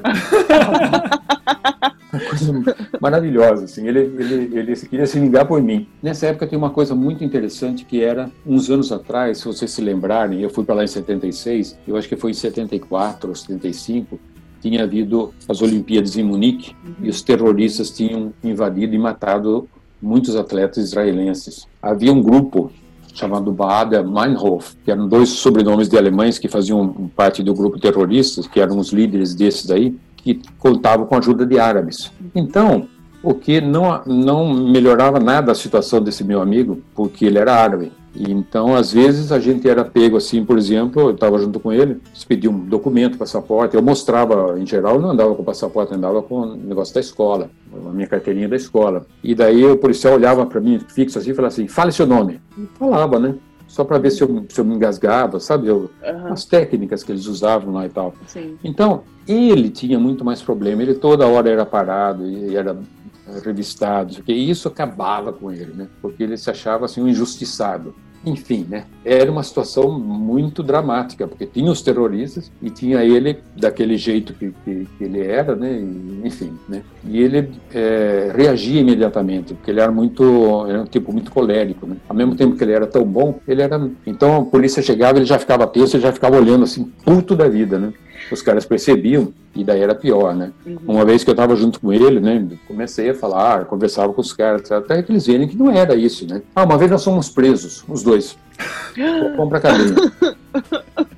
a gente a gente estava no, no, no, no, bonde. Então, eu tinha uma carteirinha do, do bonde da escola, mas é, eu, você tinha que, que, renovar, se eu bem me lembro, não me lembro mais como é que era. E então eu não estava não tava com aquele em dia, então eu comprei um ticket que você comprava na máquina e tal, mas você tinha que validar o ticket dentro do bonde. E entrando ali falando, e ele falando, falando, falando, falando, ele, ele só conversava comigo, esquecemos de fazer isso. E tinha um cara ouvindo, um cara, um alemão, Aí o, o, alemão que falava francês, e ele começou a se referir ao colchão, né? Falava, porque c'est cochon, le cochon daqui, le cochon de lá. Aí o cara, de repente, vira pra gente e fala em francês assim, né? Ah, vocês são franceses?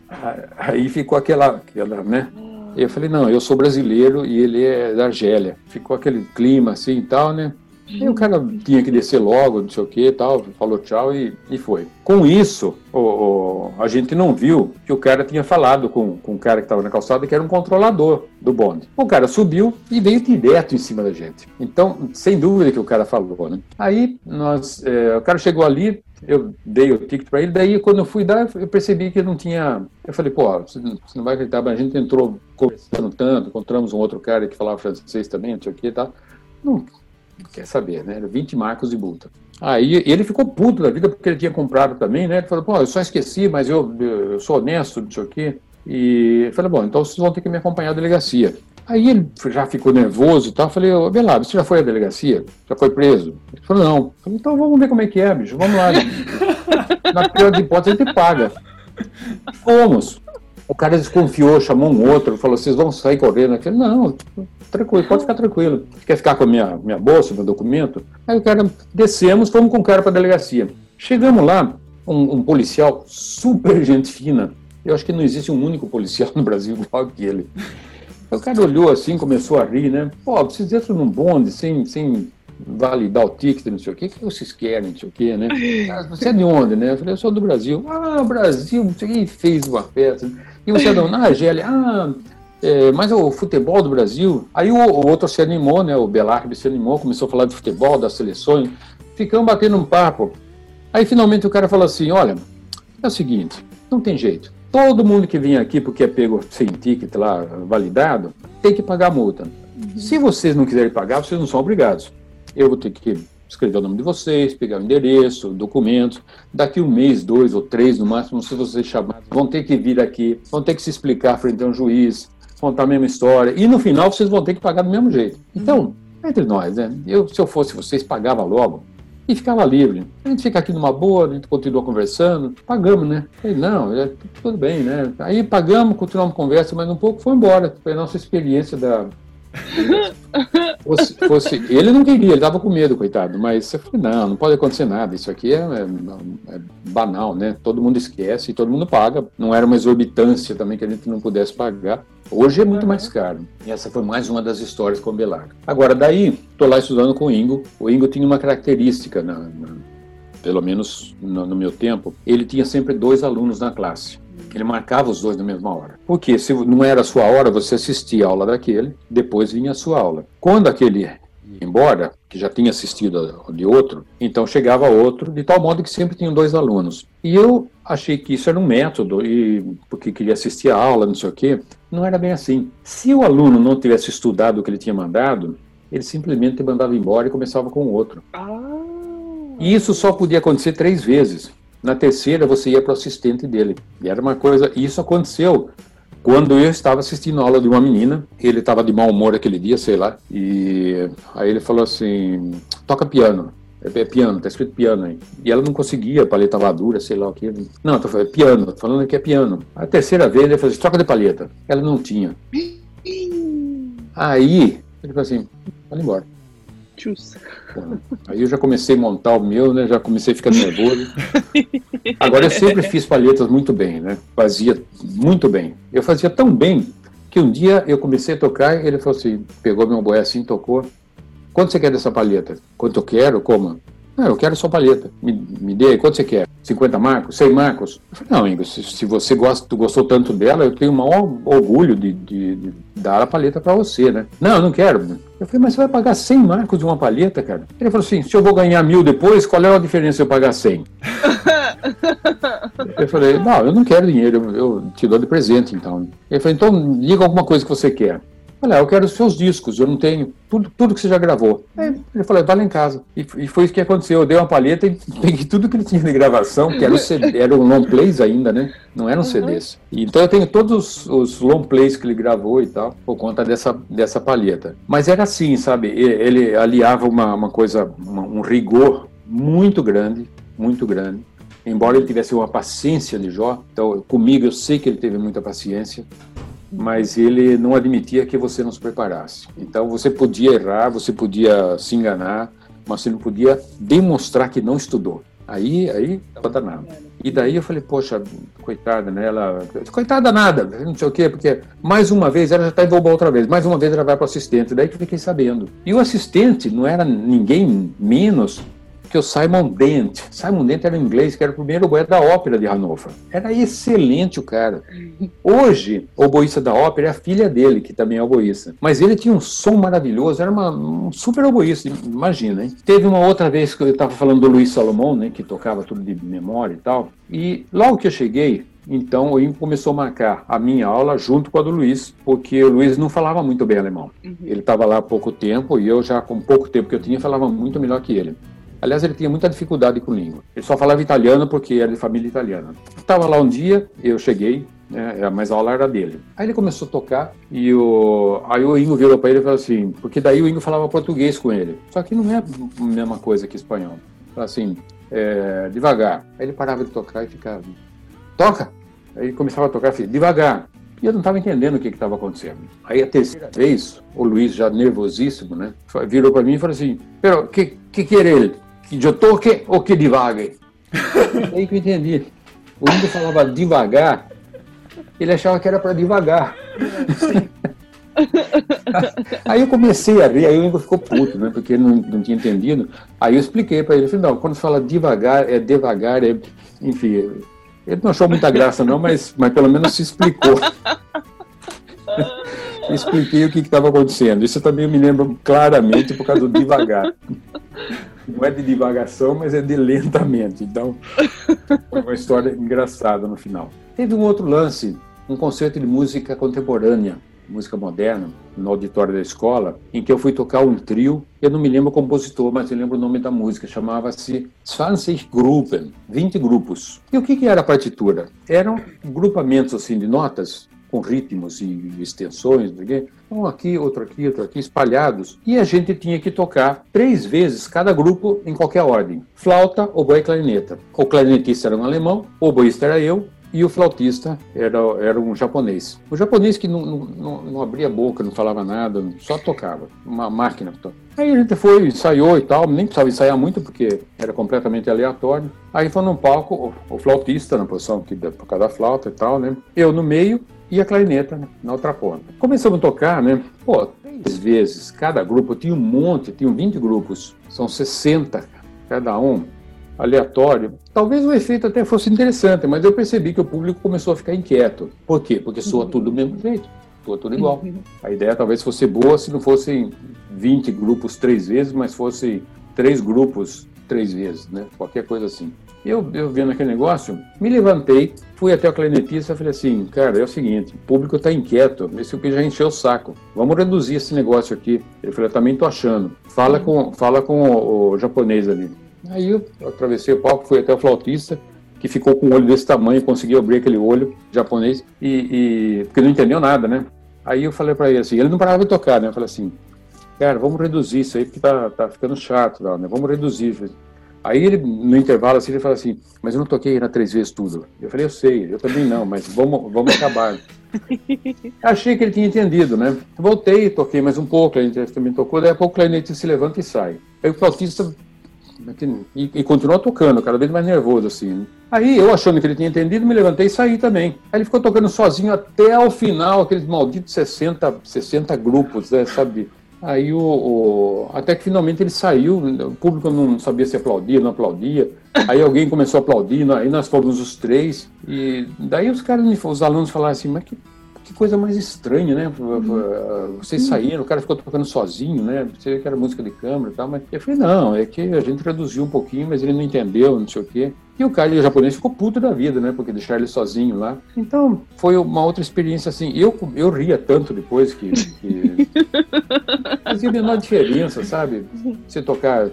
E, até mais, como é que eu ia me lembrar se tal grupo eu já toquei três vezes ou duas, sabe? Uhum ridículo, né? Enfim, essa foi outra, outra coisa engraçada, né? Teve algumas obras mais interessantes depois, uma com orquestra, em que tinham alguns alunos sentados na plateia, no meio do público, e público, o público ia de terno, gravata, assim, para ver e tal, e o maestro entrava, né? Não me lembro o nome da peça, agradecia. Quando ele virava e levantava a, a batuta, alguém tirava uma bala. Aquele papelzinho, aquele barulho de papel de bala, né? Mas era um aluno, né?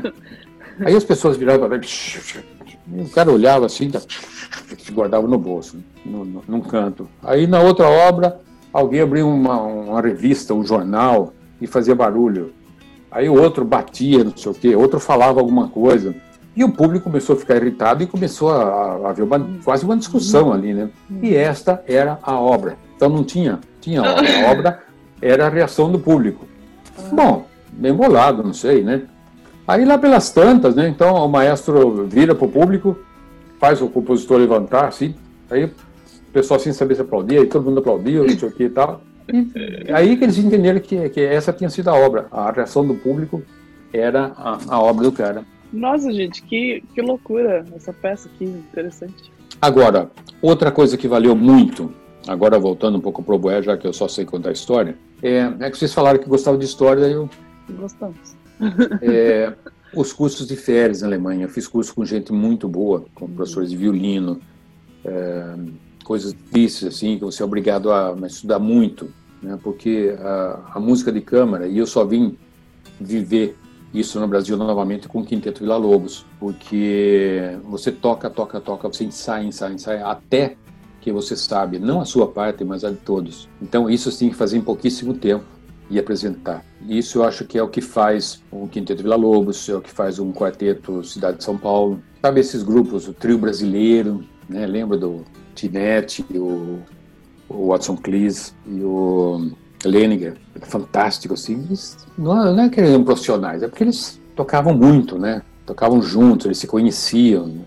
Então isso, se alguém quer fazer um conjunto, né? E eu acho que o melhor da música é a música de câmara Uhum. Lógico, tocar numa orquestra é um, um, outro tipo de prazer. É admirável quem toca em orquestra. Mas a música de câmara, digamos assim, que se a música de orquestra é o, o seu prato de todo dia, o que você gosta de comer e come e te mantém, a música de câmara é aquela sobremesa especial que você precisa também de quando para adoçar um pouco a vida, sabe? E evidentemente eu, eu já, já cheguei finalmente no meu outro campo, que é a cozinha, né? Já deu para que eu adoro cozinhar e, e, e, tenho o maior prazer nisso, né? É uma boa comparação, eu acho. O prazer da cozinha e o prazer da, da música, né? Então eu faço música de câmara, né? É muito bom, sabe? É muito... E é difícil, né? É difícil reunir cinco pessoas, é difícil conviver cinco pessoas. Eu toquei no quinteto, digo toquei porque nós estamos nessa pandemia, né? Estamos praticamente parados também, né? Há 38 anos. Então eu toco com o Paulo Sérgio há 38 anos. É, com o Felipe, mesma coisa, 37 anos. O Paulo já toca mais de 40 no quinteto. O Aloysio, sei lá, 30, não sei quantos. Então o mais novo é o Rubem, o flautista agora, que é a nova geração que vocês, aliás, entrevistaram, né? O Rubem é a nova geração do quinteto, né? A gente considera, eu considero, mas eu acho que meus colegas também, que o quinteto não é mais um quinteto de sopros, ele é uma instituição. O Quinteto Vila Lobos, ele deixou de ser um... Não somos nós. Nós é que somos parte do quinteto agora. Agora o Rubem vai levar isso aí para mais 55 anos, 56 anos que tem o quinteto sem nunca ter parado, exceto agora nesse período por causa dessa pandemia. E, e sempre com, com grande respeito à música brasileira, né? sempre com a, com a maior compreensão à música brasileira e a incentivar compositores a tocar. São algumas premissas, sabe? São, o Quinteto Vila Lobos tem algumas bandeiras. Então, uma delas, por exemplo, tocar em qualquer lugar onde haja condições técnicas possíveis para você colocar seus instrumentos. Não precisa ser um teatro, pode ser até o ar livre, se não bater sol direto, é, para qualquer pessoa. Se tiver um, um grupo de, de, pessoas ali que queira ouvir, ali a gente toca. Tocar muito para crianças, nós fizemos uma série imensa de recitais em escolas na periferia do Rio de Janeiro para as crianças e o que foi muito educativo para nós. Numa dessas escolas eu ouvi uma orquestra, eles, eles se chamavam assim, uma orquestra de percussão bate-lata. Eles tinham pedaços de pau de vassoura e latas de todo tamanho, todo tipo, latões e, e, e era uma e os meus colegas eu, eu sempre conto isso eles eles riem a beça porque quando eles viram que era eles foram saindo de fininho e eu só fiquei eu porque era um barulho infernal mas era muito interessante porque apesar do barulho, e eu não tinha nada para colocar no ouvido, né? É, tinham solistas, tinha uma estrutura, tinha os ritmos diferentes, e tinha os solistas que entravam, dançavam, pulavam, giravam, é, enquanto, enquanto faziam seu solo. Uhum. Cara, era uma coisa maravilhosa. Lógico, barulhenta, e daí, sabe? Mas eles fizeram isso. E os ritmos dificílimos que eles estavam fazendo. E eles se colocavam ali como solistas com o maior orgulho. E eu não perdoei nem, nem, nem o Toninho Carasqueiro perdoei nessa, que, que foi na época do Toninho. E o Toninho também saiu porque estava demais assim. Eu nunca perdoei isso. Porque o Toninho tinha que, tinha que ter ficado ali. Eu, falo isso porque o Toninho é uma pessoa muito especial, né? Nós somos dois irmãos, assim. A gente se entende, a gente briga e, e faz as pazes, e daí é melhor ainda do que se não tivesse brigado. Né? Isso, por exemplo, acontecia, né? E a gente via situações das escolas, escola que não tinha banheiro, escola que eu entrei no banheiro dos alunos, por exemplo, tinha a menor condição. Disse, como é que vocês querem que as crianças venham para a escola? Isso é um desrespeito. Eu falar com a diretora, sabe? A diretora falou assim, sabe há quanto tempo eu tento fazer isso? Aí eu falei assim que eu acho não é a responsabilidade da diretora. Todos ali são vítimas do descaso com a educação. Você pode ser músico, mas você não pode ser isento da política, sabe? Você tem uma, uma penetração, se você tem uma, uma possibilidade de chegar às pessoas, você não tem o direito de ser apolítico, é. porque isso é política. Você uhum. tem que denunciar. Mas eu sou obrigado a falar, né? Mas é, é, eu acho importante, sabe, que se fale, porque e não há governo, sabe, não há governo de esquerda, governo de direita que se preocupe com isso. Não chega, não chega lá. Eu não acho, talvez o Rio de Janeiro seja especialmente ruim, mas não acho. Você acha que em um estado pequeno por aí afora, numa cidadezinha interior, vai ser melhor? Talvez, não, mas vai ser uma coincidência. Não. Uhum. Eu me lembro, quando foi ontem ainda eu vi um vídeo de uma menina que eu, que eu tenho uma ligação muito especial com ela, embora ela nem saiba, nem desconfie disso que é Maria. Sabe quem é Maria? A Maria é uma menina que eu conheci lá no sertão de Pernambuco, que é aluna do, do Ravi Shankar agora. Hum. Aliás, o Ravi Shankar é uma pessoa que eu faço sempre questão de elogiar em público, porque é uma pessoa que eu admiro muito. O Ravi vai ser, já é, mas vai ser o grande professor de oboé desse país aqui, Sim. por tudo o que ele é e pelo que ele faz. E a Maria é aluna dele. A Maria vem daquela aquele movimento musical lá da, do interior. Foi feito até um filme sobre o cara uh, o Mozart, que era o, o diretor da escola deles lá. E eu conheci a Maria pequenininha ainda quando a gente foi com o quinteto pelo interior todo do, do Brasil e a gente passou por lá. Aí ela veio tocar e tal. E eu vi ela tocando ontem no masterclass que o Ravi Shankar arrumou com o, o Witt, o uhum. professor dele lá na Alemanha, né? Uma coisa emocionante. A Maria estava tocando uh, Silvestrini. E eu fiquei embasbacado, assim, fiquei comovido de ver ela tendo visto aquela vez lá e ver agora, e daí confirmou ainda mais essa, essa imagem, essa ideia que eu tenho do Ravi. Deve, tem outros, naturalmente, por aí, né? mas numa situação, talvez numa facilidade, né? O Ravi foi um cara que batalhou, né? Enfim.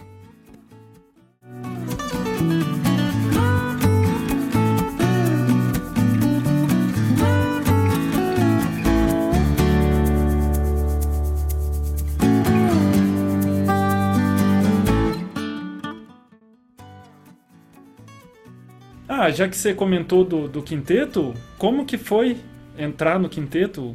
Como você falou, né, é um, é um patrimônio, né? É uma instituição.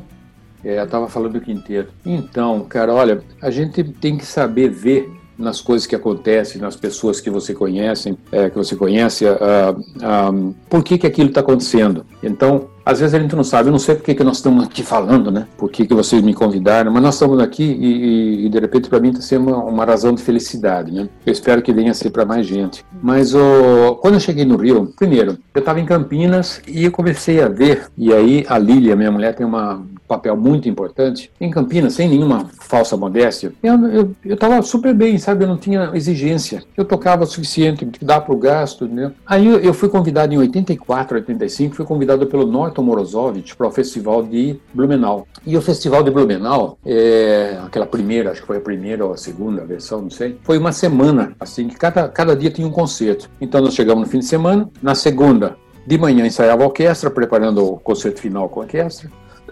Depois tinha um ensaio à tarde do repertório que a gente ia tocar é, à noite de música barroca. Fizemos muita coisa de música barroca, tocamos à noite, manhã cedo, orquestra, à tarde ensaio, concerto de música clássica, que eram serenatas de Mozart, Haydn, um monte de coisa assim, grandes grupos, pequenos grupos e tal. E naquela especificamente havia uma, uma ênfase especial nos sopros mais do que nas cordas. Depois, na quarta, eu acho que foi música brasileira, e na quinta, música romântica, enfim, aconteceu tudo, e depois no fim de semana, sexta e sábado, de orquestra. Só que isso era ler à tarde e tocar à noite. Então era uma exigência, assim. Eu terminei a semana totalmente arrebentado, mas feliz da vida. Aí eu falei assim, pô, mas é isso que eu quero. Isso aqui é uma, uma isso aqui é legal, sabe? Você trabalhar pra caramba, né? Eu quero, quero ganhar bem e trabalhar muito. Não quero ganhar razoavelmente e, e, trabalhar sem exigência.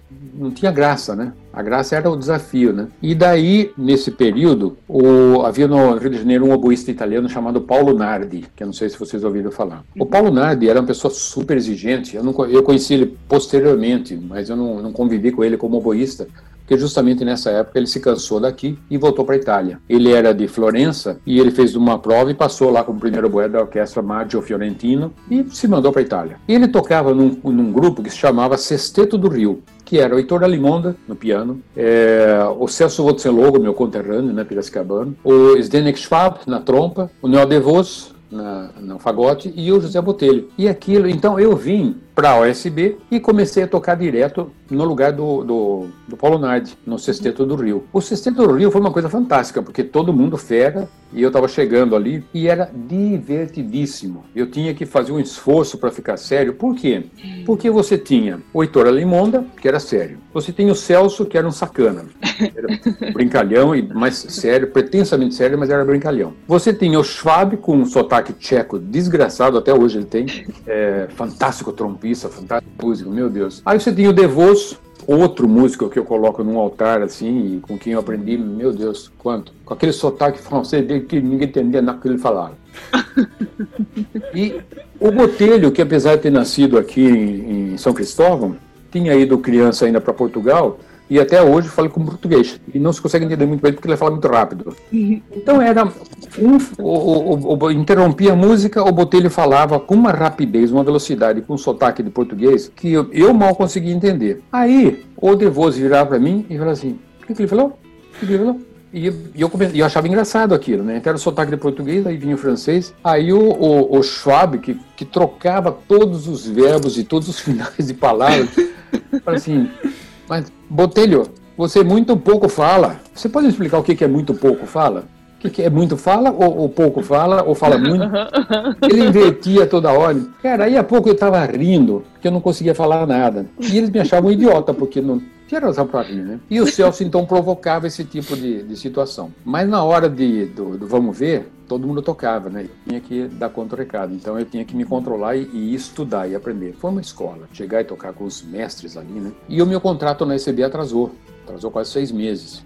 Uhum. Apesar da promessa do maestro de então, que eu não preciso falar o nome, não vou falar que foi Isaac, que apesar de ter me prometido que ia, eu ia assinar um contrato imediatamente, não fez isso. Por isso que a gente sempre tem que tomar com pinças o que os maestros falam, mesmo musicalmente. Porque aí eu, eu fiquei na, fiquei na, na mão, né? Eu já tinha me mudado para cá, eu já tinha pedido uma, uma licença na Unicamp, que eu já estava na Unicamp na época, né? E, e na Orquestra de Campinas. Quando eu falei para o Benito que eu vinha para o Rio, ele ficou pé da vida, como se não, não me dava o direito de procurar uma coisa que para mim poderia ser melhor. É uma, uma, outra, outra das, das qualidades de muitos maestros por aí, como se você tivesse um contrato de vitalício de prestação uhum. de serviço. Né? E eu tinha, já tinha um orgulho muito grande porque na, na Unicamp eu comecei o curso de oboé. Né, de, de bacharelado. E quando eu vim para o Rio, eu vim também para a Unirio, para abrir um curso de oboé. Então eu falei assim, poxa, é uma coisa legal, porque fica uma escola aqui, alguém vai entrar para dar aula aqui,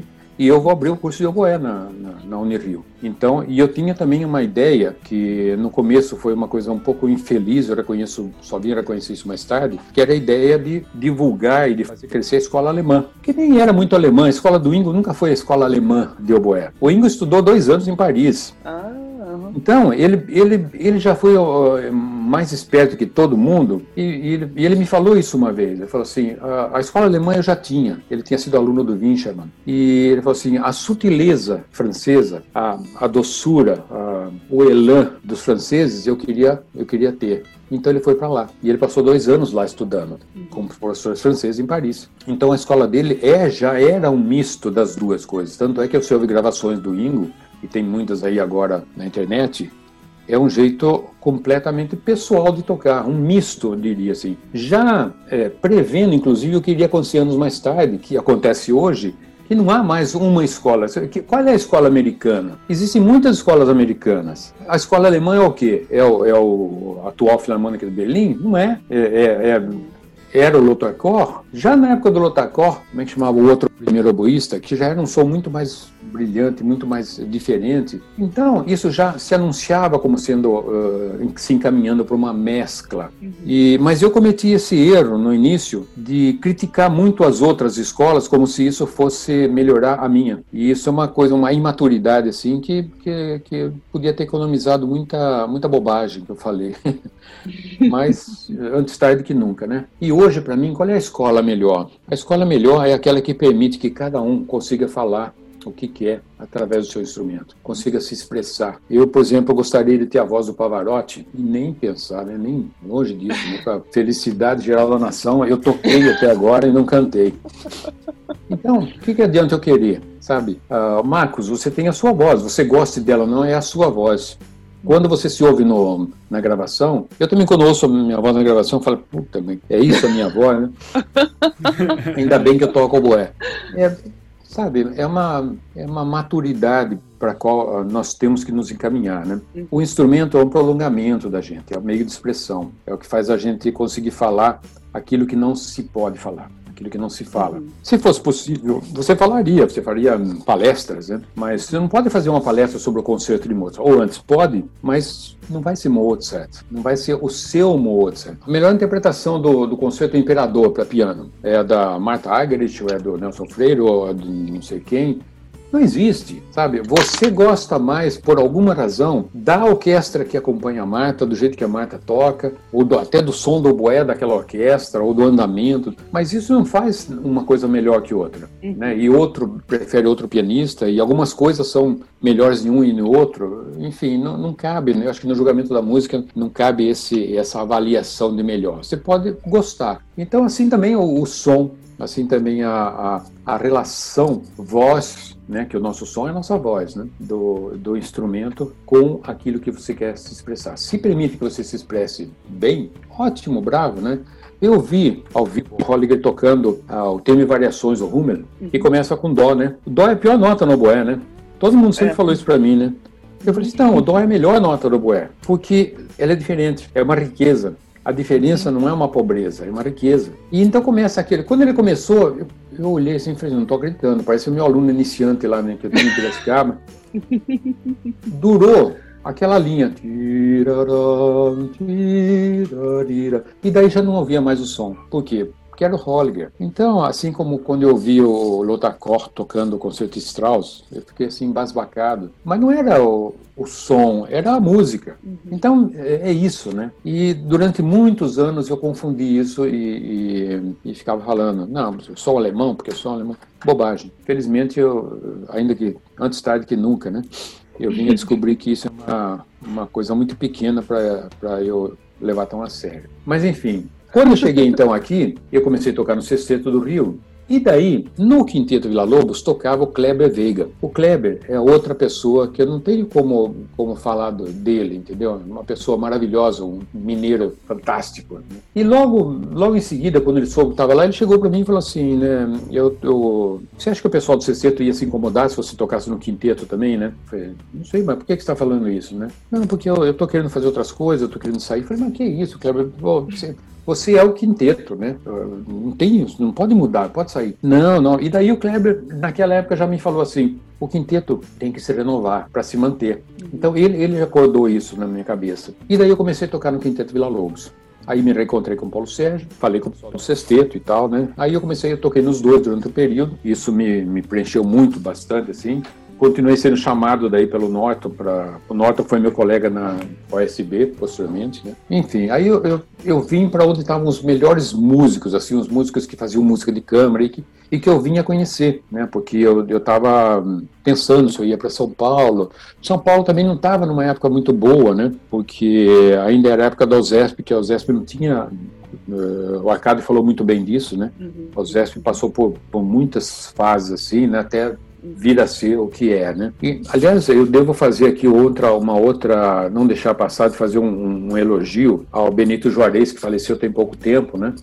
Uhum. Que foi o. Não foi o fundador da orquestra da, de Campinas, mas foi o remodelador da orquestra. E o Benito fez uma coisa que, se não foi o primeiro, foi um dos primeiros. Para fazer aquela orquestra de Campinas, ele elevou o salário dos músicos. Então foi o primeiro cara assim que, que ele vendeu para mim, por exemplo, quando eu fui para lá, ele não vendeu um lugar na orquestra, ele vendeu um projeto, sabe, de, de fazer música, de fazer música popular, de tocar na rua, não sei o quê.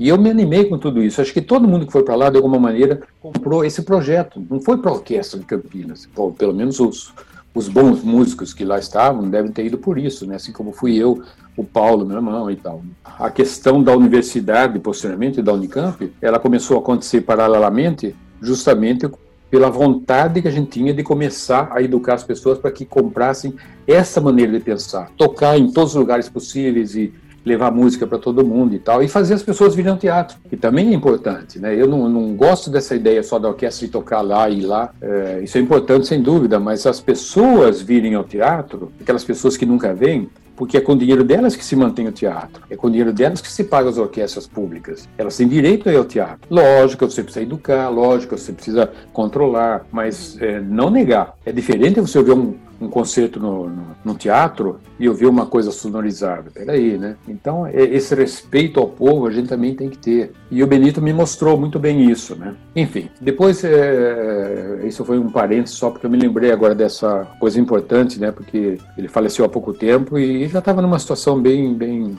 bem delicada, né? Então eu comecei a tocar no quinteto. Uma história, por exemplo, né? Nós tocamos numa turnê na África, que foi uma coisa para mim muito especial. Eu sei que para o Toninho também foi.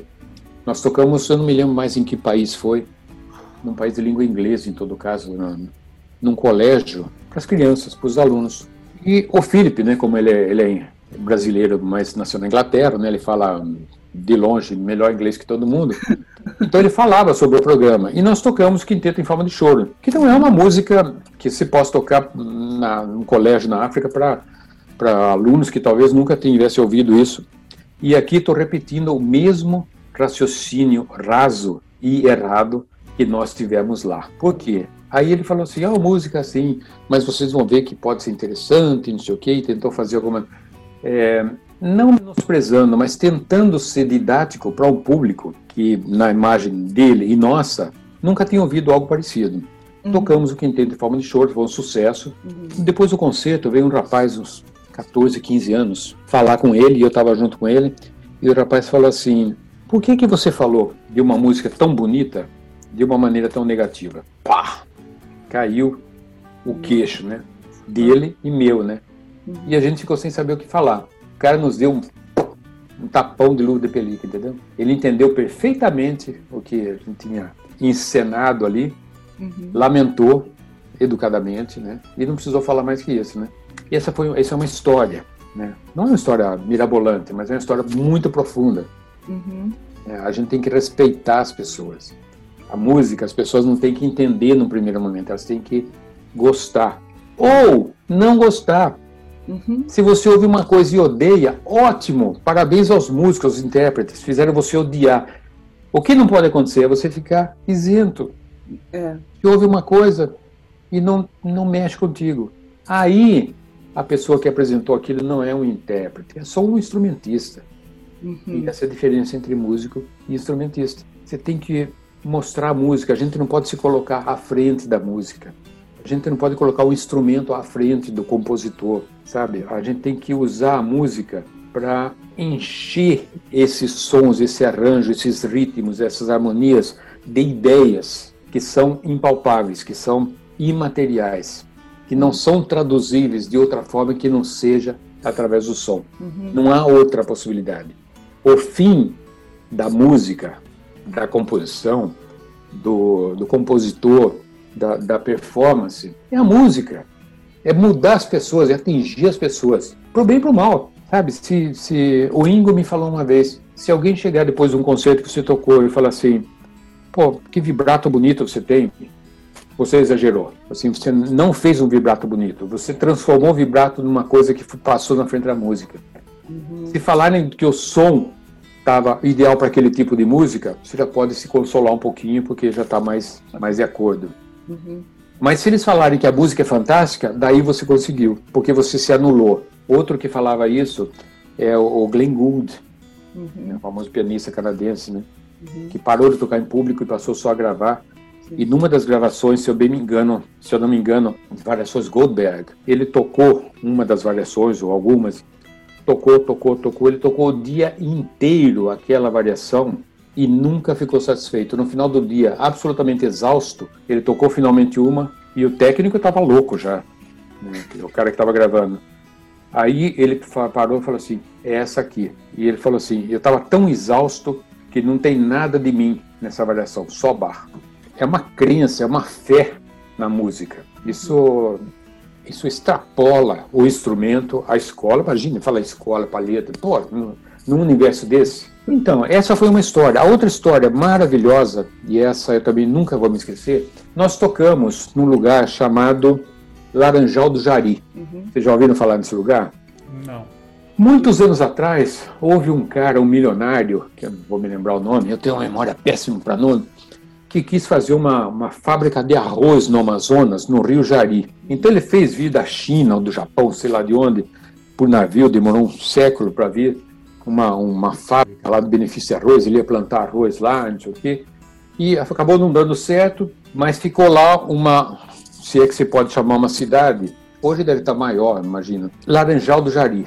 Laranjal do Jari é o seguinte, você ia até Macapá, pegava um aviãozinho, descia numa estrada, de, num, num aeroporto de terra, pegava uma van, viajava até a beira do Rio Jari, pegava uma, um barco, atravessava o rio e chegava numa uma, uma, serpente assim beirando o rio de, pau, de, de palafita, né, de não sei como é que chama aquilo, uhum. que é Laranjal do Jardim. Tinha uma rua principal, ou aquela rua beirando o rio assim, de, de, toda de madeira, e umas ruazinhas assim de 100 metros, outras 50 metros aqui. E lá no final dessa rua principal, o Sesc, essa coisa maravilhosa que é o Sesc, né? Faz muitas vezes o papel que o governo deveria fazer e não faz. E lá nós íamos tocar. Então à noite nós, um monte de mosquito que tinha, meu Deus, é, no meio da floresta. Chegamos lá, fomos, ensaiamos tal, tocamos no Sesc, que era um lugar apertadinho. Tinha uma velhinha que veio lá. Essa mulher, ela. Isso eu estava com o Toninho. O Toninho é testemunha disso. Aí a gente tocou e essa mulher chegou depois do. A gente teve que interromper porque desabou um temporal e o negócio era de telha de zinco, então era impossível, um barulho infernal, tivemos que esperar passar a chuva para depois continuar. Tocamos um programa difícil, assim, tocamos Vila Lobos e tal. Depois do concerto, essa velhinha chegou e falou assim pra gente: "Vocês são anjos que desceram dos céus para mostrar para nós que existe uma outra coisa". Pô, uma pessoa Aí perguntei pro cara do Sesc, ele falou, essa velhinha ela mora no meio do mato. Ela morava numa gruta lá, toda. Aí ela falou assim: Eu também faço música. Pergunta pro Toninho isso. Aí eu falei: É mesmo? Que, que música eh, a senhora faz? A senhora quer cantar uma, né? Ela falou assim: Eu queria que alguém escrevesse essa música para não perder. Aí eu chamei o cara do Sesc e falei, cara, vamos, vamos ouvir juntos aqui. Ela cantou, menina, não tem explicação. Era uma, uma coisa tão, tão pura que eu tenho dificuldade de falar. Aí eu falei pro cara, falei, ó, você precisa gravar isso aqui e mandar para alguém, não sei, né, capital, para tentar colocar isso no papel, para gravar numa fita, sabe, de alguma maneira, porque sabe o que que lembrava? Lembrava esse compositor é, do, do Pará, como é que chama o Certa vez de montaria eu desci o Paraná, um caboclo que remava. Como é que chama esse, esse compositor? Fugiu agora. Mas, enfim, é, sabe essa pureza de música? Então, se isso não é um milagre, eu não sei o que é. No meio do mato, uma velhinha lá desdentada, cantar essas coisas, de onde, de onde que veio isso, meu Deus, né? Como é que ela inventou isso aí, né? Então, essa foi outra história, sabe assim? Só duas histórias assim do, do quinteto, que eu não estou falando nem de música propriamente, né? mas de acontecimentos, de, de riqueza, de um na África e outro lá no, no, no, meio da floresta amazônica. Que você, se não chegar de, de avião e de barco como nós, é, se corre o risco de não chegar, porque é estrada de terra, se chove, já era, né? Eu sei que o Felipe tem uma lembrança desse lugar, porque no entardecer, assim, apareceu uma, um, um besouro, negócio gigantesco, que ele trouxe para mostrar para os filhos dele, ele deve ter até hoje, ah, esse inseto aí. E assim como essa, tem muitas outras histórias, sabe? Tem muitas das muitas viagens e tocando sempre nas bienais, quando tinha cachê, quando não tinha cachê, muitas vezes não tinha, né? E a gente fazia questão de fazer porque tem que fazer. Uhum. Então, tocar em qualquer lugar era uma premissa do quinteto. Tocar música brasileira, incentivar jovens compositores e muitas outras, assim, carregar essa bandeira, né? Por isso que eu acho que hoje o quinteto precisa de um outro oboísta. Né? Já falei isso com o pessoal, o pessoal se recusa a, a me liberar, mas é, dessa vez não vai ter jeito.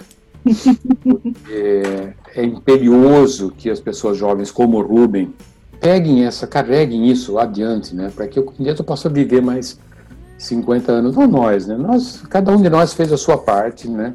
Uns mais, outros menos, mas agora é chegada a hora de que essa ideia, essa filosofia permaneça, né? Então, o quinteto é uma coisa, a coisa mais importante que eu fiz como músico, talvez assim, na, de, de tanto tempo, sabe? É pelo imenso amor que eu tenho ao quinteto e a esse trabalho, é que eu quero sair, sabe? Para que ele possa viver, né? Eu não pode, o quinteto não pode morrer. Tem sentido você ficar um bando de velhos tentando tocar alguma coisa, sabe? Pelé já deu essa lição, né? Parou de jogar enquanto jogava bem. Mas é, você gravou o, seu nome tá ali, né? Como um ícone, né? Não tem. Não, e, mas, mas, isso não tem importância, Marcos. Isso não é importante. O importante são os compositores que compuseram para o quinteto. Importante são as gravações que a gente conseguiu fazer, são os concertos que a gente deu. Foi a velhinha lá que, que a gente pôde ouvir. Não sei o que aconteceu com ela, se o cara gravou, se o cara mandou ela embora. É, foi o, o, o, o, aluno preto lá na, na África que nos deu uma lição enfim, né? Isso tudo é importante. Isso não pode acabar. E se não forem pessoas a, a assumir, como o Rubem está assumindo, essa, essa filosofia, o Rubem não é só o melhor flautista que nós encontramos para o quinteto. Ele é o melhor porque ele tem essa cabeça. Ele é o melhor porque ele toca muito bem, porque ele tem um som maravilhoso, mas porque ele tem esse raciocínio. Ele entendeu o valor dessas coisas. É. E se a gente não fizer, quem que vai fazer? Exatamente. Hum? Eu falo para todo mundo, o que, que eu devo fazer? Faça música de câmara. O quinteto nunca teve um patrocínio de nenhuma ordem, não fosse por projetos específicos. Petrobras patrocinou a feitura de um CD. Quem grava sabe que você não ganha nada com CD. Você vai vender um CD e hoje menos ainda. A gente dá os CDs. Os CDs são cartões sonoros de apresentação. Hoje eu recebi do Orlando Alves, se vocês devem conhecer, um compositor que acho que está na Paraíba agora, foi aqui da Unirio. É, ele escreveu um, um, quinteto de sopros para a Bienal, uma das Bienais aí que a gente tocou. Saiu muito bem, ele um, grande compositor, e ele pedindo autorização para divulgar a partitura num site aí que eu não entendi direito qual é. Ele queria que a gente autorizasse. Eu falei, mas já está autorizado. Mas, mas isso é, eu tenho certeza que meus colegas vão autorizar, porque isso é do, do, do princípio do nosso trabalho. Sabe, eu presenciei uma coisa que eu não vou contar o santo, vou contar só o milagre, mas que serve de, de é uma lição muito boa. Teve um músico muito bom, fantástico, músico de cordas, não vou nem falar o instrumento para não reconhecer, que ia tocar um concerto que tinha sido dedicado a ele por um compositor brasileiro, que também não vou falar o nome, porque as pessoas estão aí ainda e eu não quero fazer esse tipo de coisa. É, o concerto tinha sido dedicado a ele e ia tocar uma orquestra que eu tocava, e na orquestra eu tocava também um aluno dele. Aí ele pediu autorização para gravar. Ele já estava velhinho. Essa, essa autorização foi negada, sobretudo por, pelo aluno dele, que disse que era um princípio que não podia abrir mão, porque para gravar tinha que pagar os direitos, não sei o que, tá. não se gravou. Um mês depois o cara morreu. Teria sido a última gravação de um concerto de um grande compositor brasileiro que tinha sido dedicado a ele e que estaria aí para a posteridade. Não foi gravado. Que merda é essa? Sabe? Por que por, por, que mil reais, quinhentos reais, dois mil, cinco mil, nunca chega a isso numa orquestra. Para quê? Perdemos um testemunho de um cara, um puta músico, que tinha sido professor de gente, eu não, não, eu não gosto nem de começar a pensar, porque não tem é. sentido. Então, esse tipo de coisa, a gente tem que defender, o quinteto defende.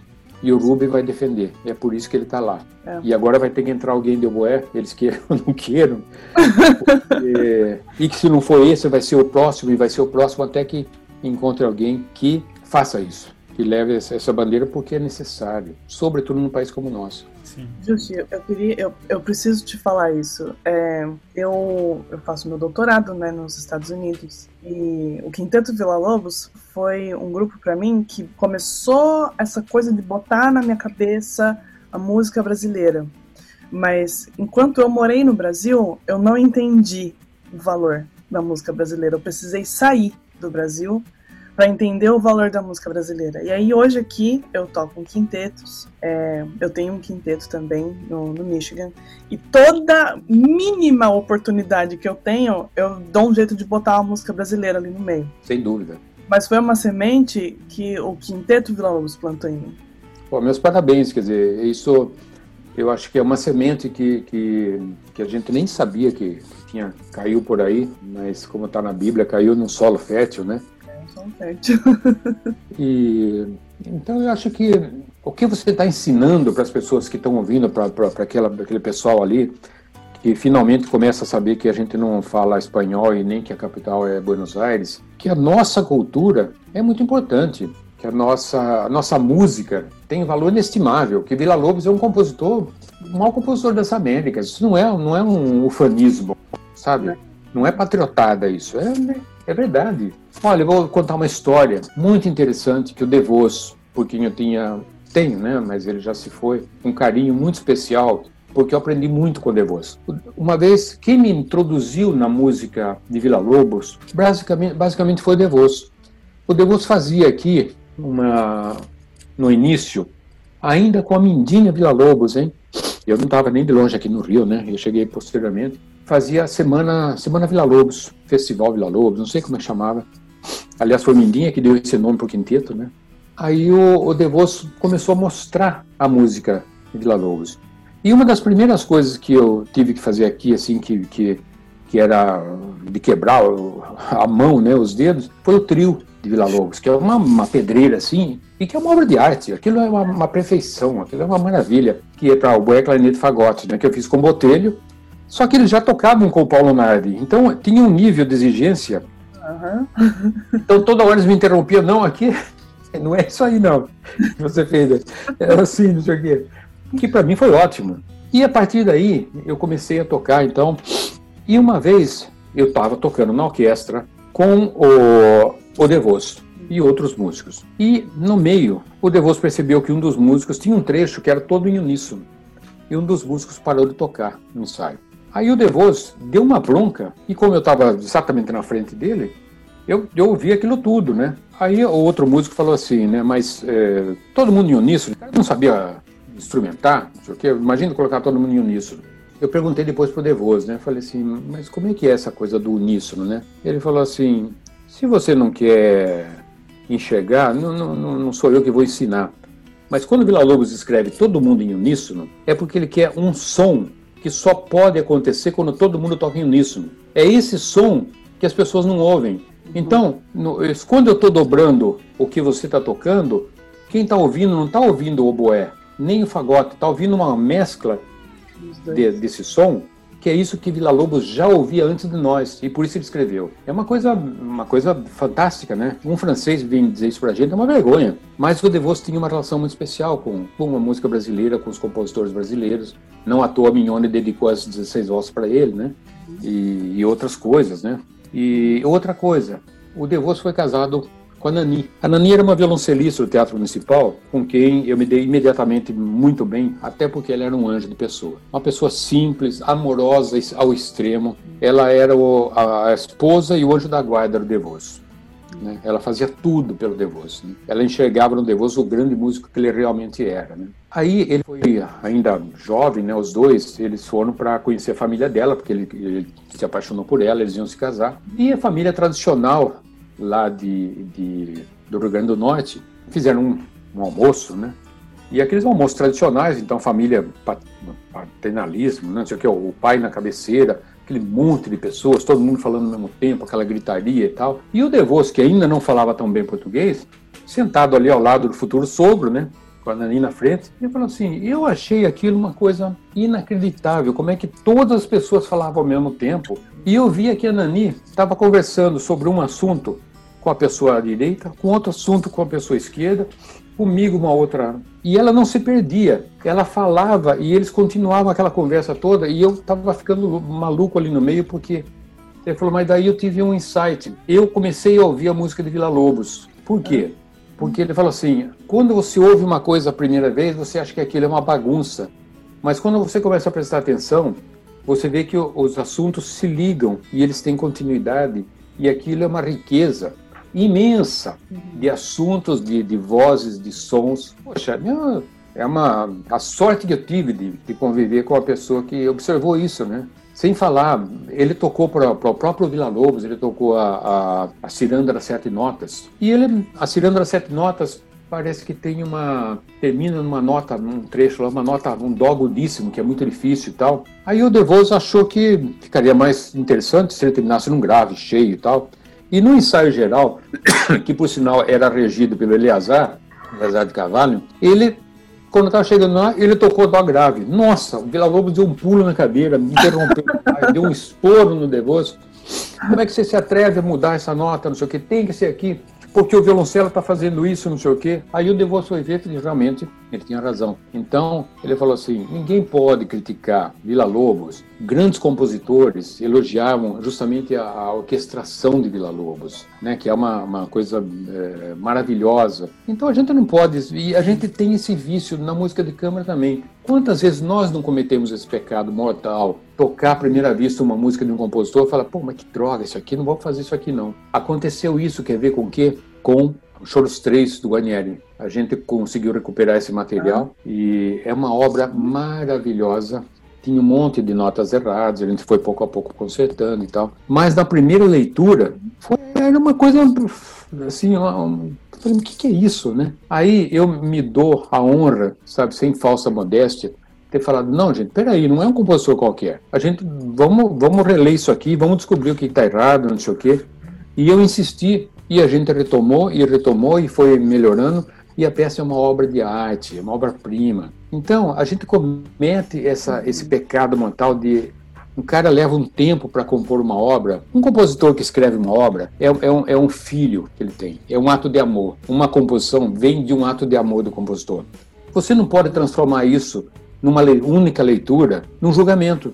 Não pode. Sabe, se um compositor escreve alguma coisa para você, você não pode menosprezar aquilo. E mesmo que não seja o caso, aquilo não foi dedicado ao, ao Quinteto Vila Lobos por uma questão de data, podia ter sido, mas isso não transformaria a música em melhor ou pior, sabe? O trabalho do Guarnieri, o trabalho do Mignone, o trabalho do, do, do Ronaldo Miranda, outro grande compositor, do, do Edino Krieger, esses compositores, não é, não é assim, é uma coisa pensada, uma coisa trabalhada. Não pode menosprezar isso, gente, pelo amor de Deus. E a gente faz isso muitas vezes. Pega uma peça, dá uma lida, pá, isso aqui não.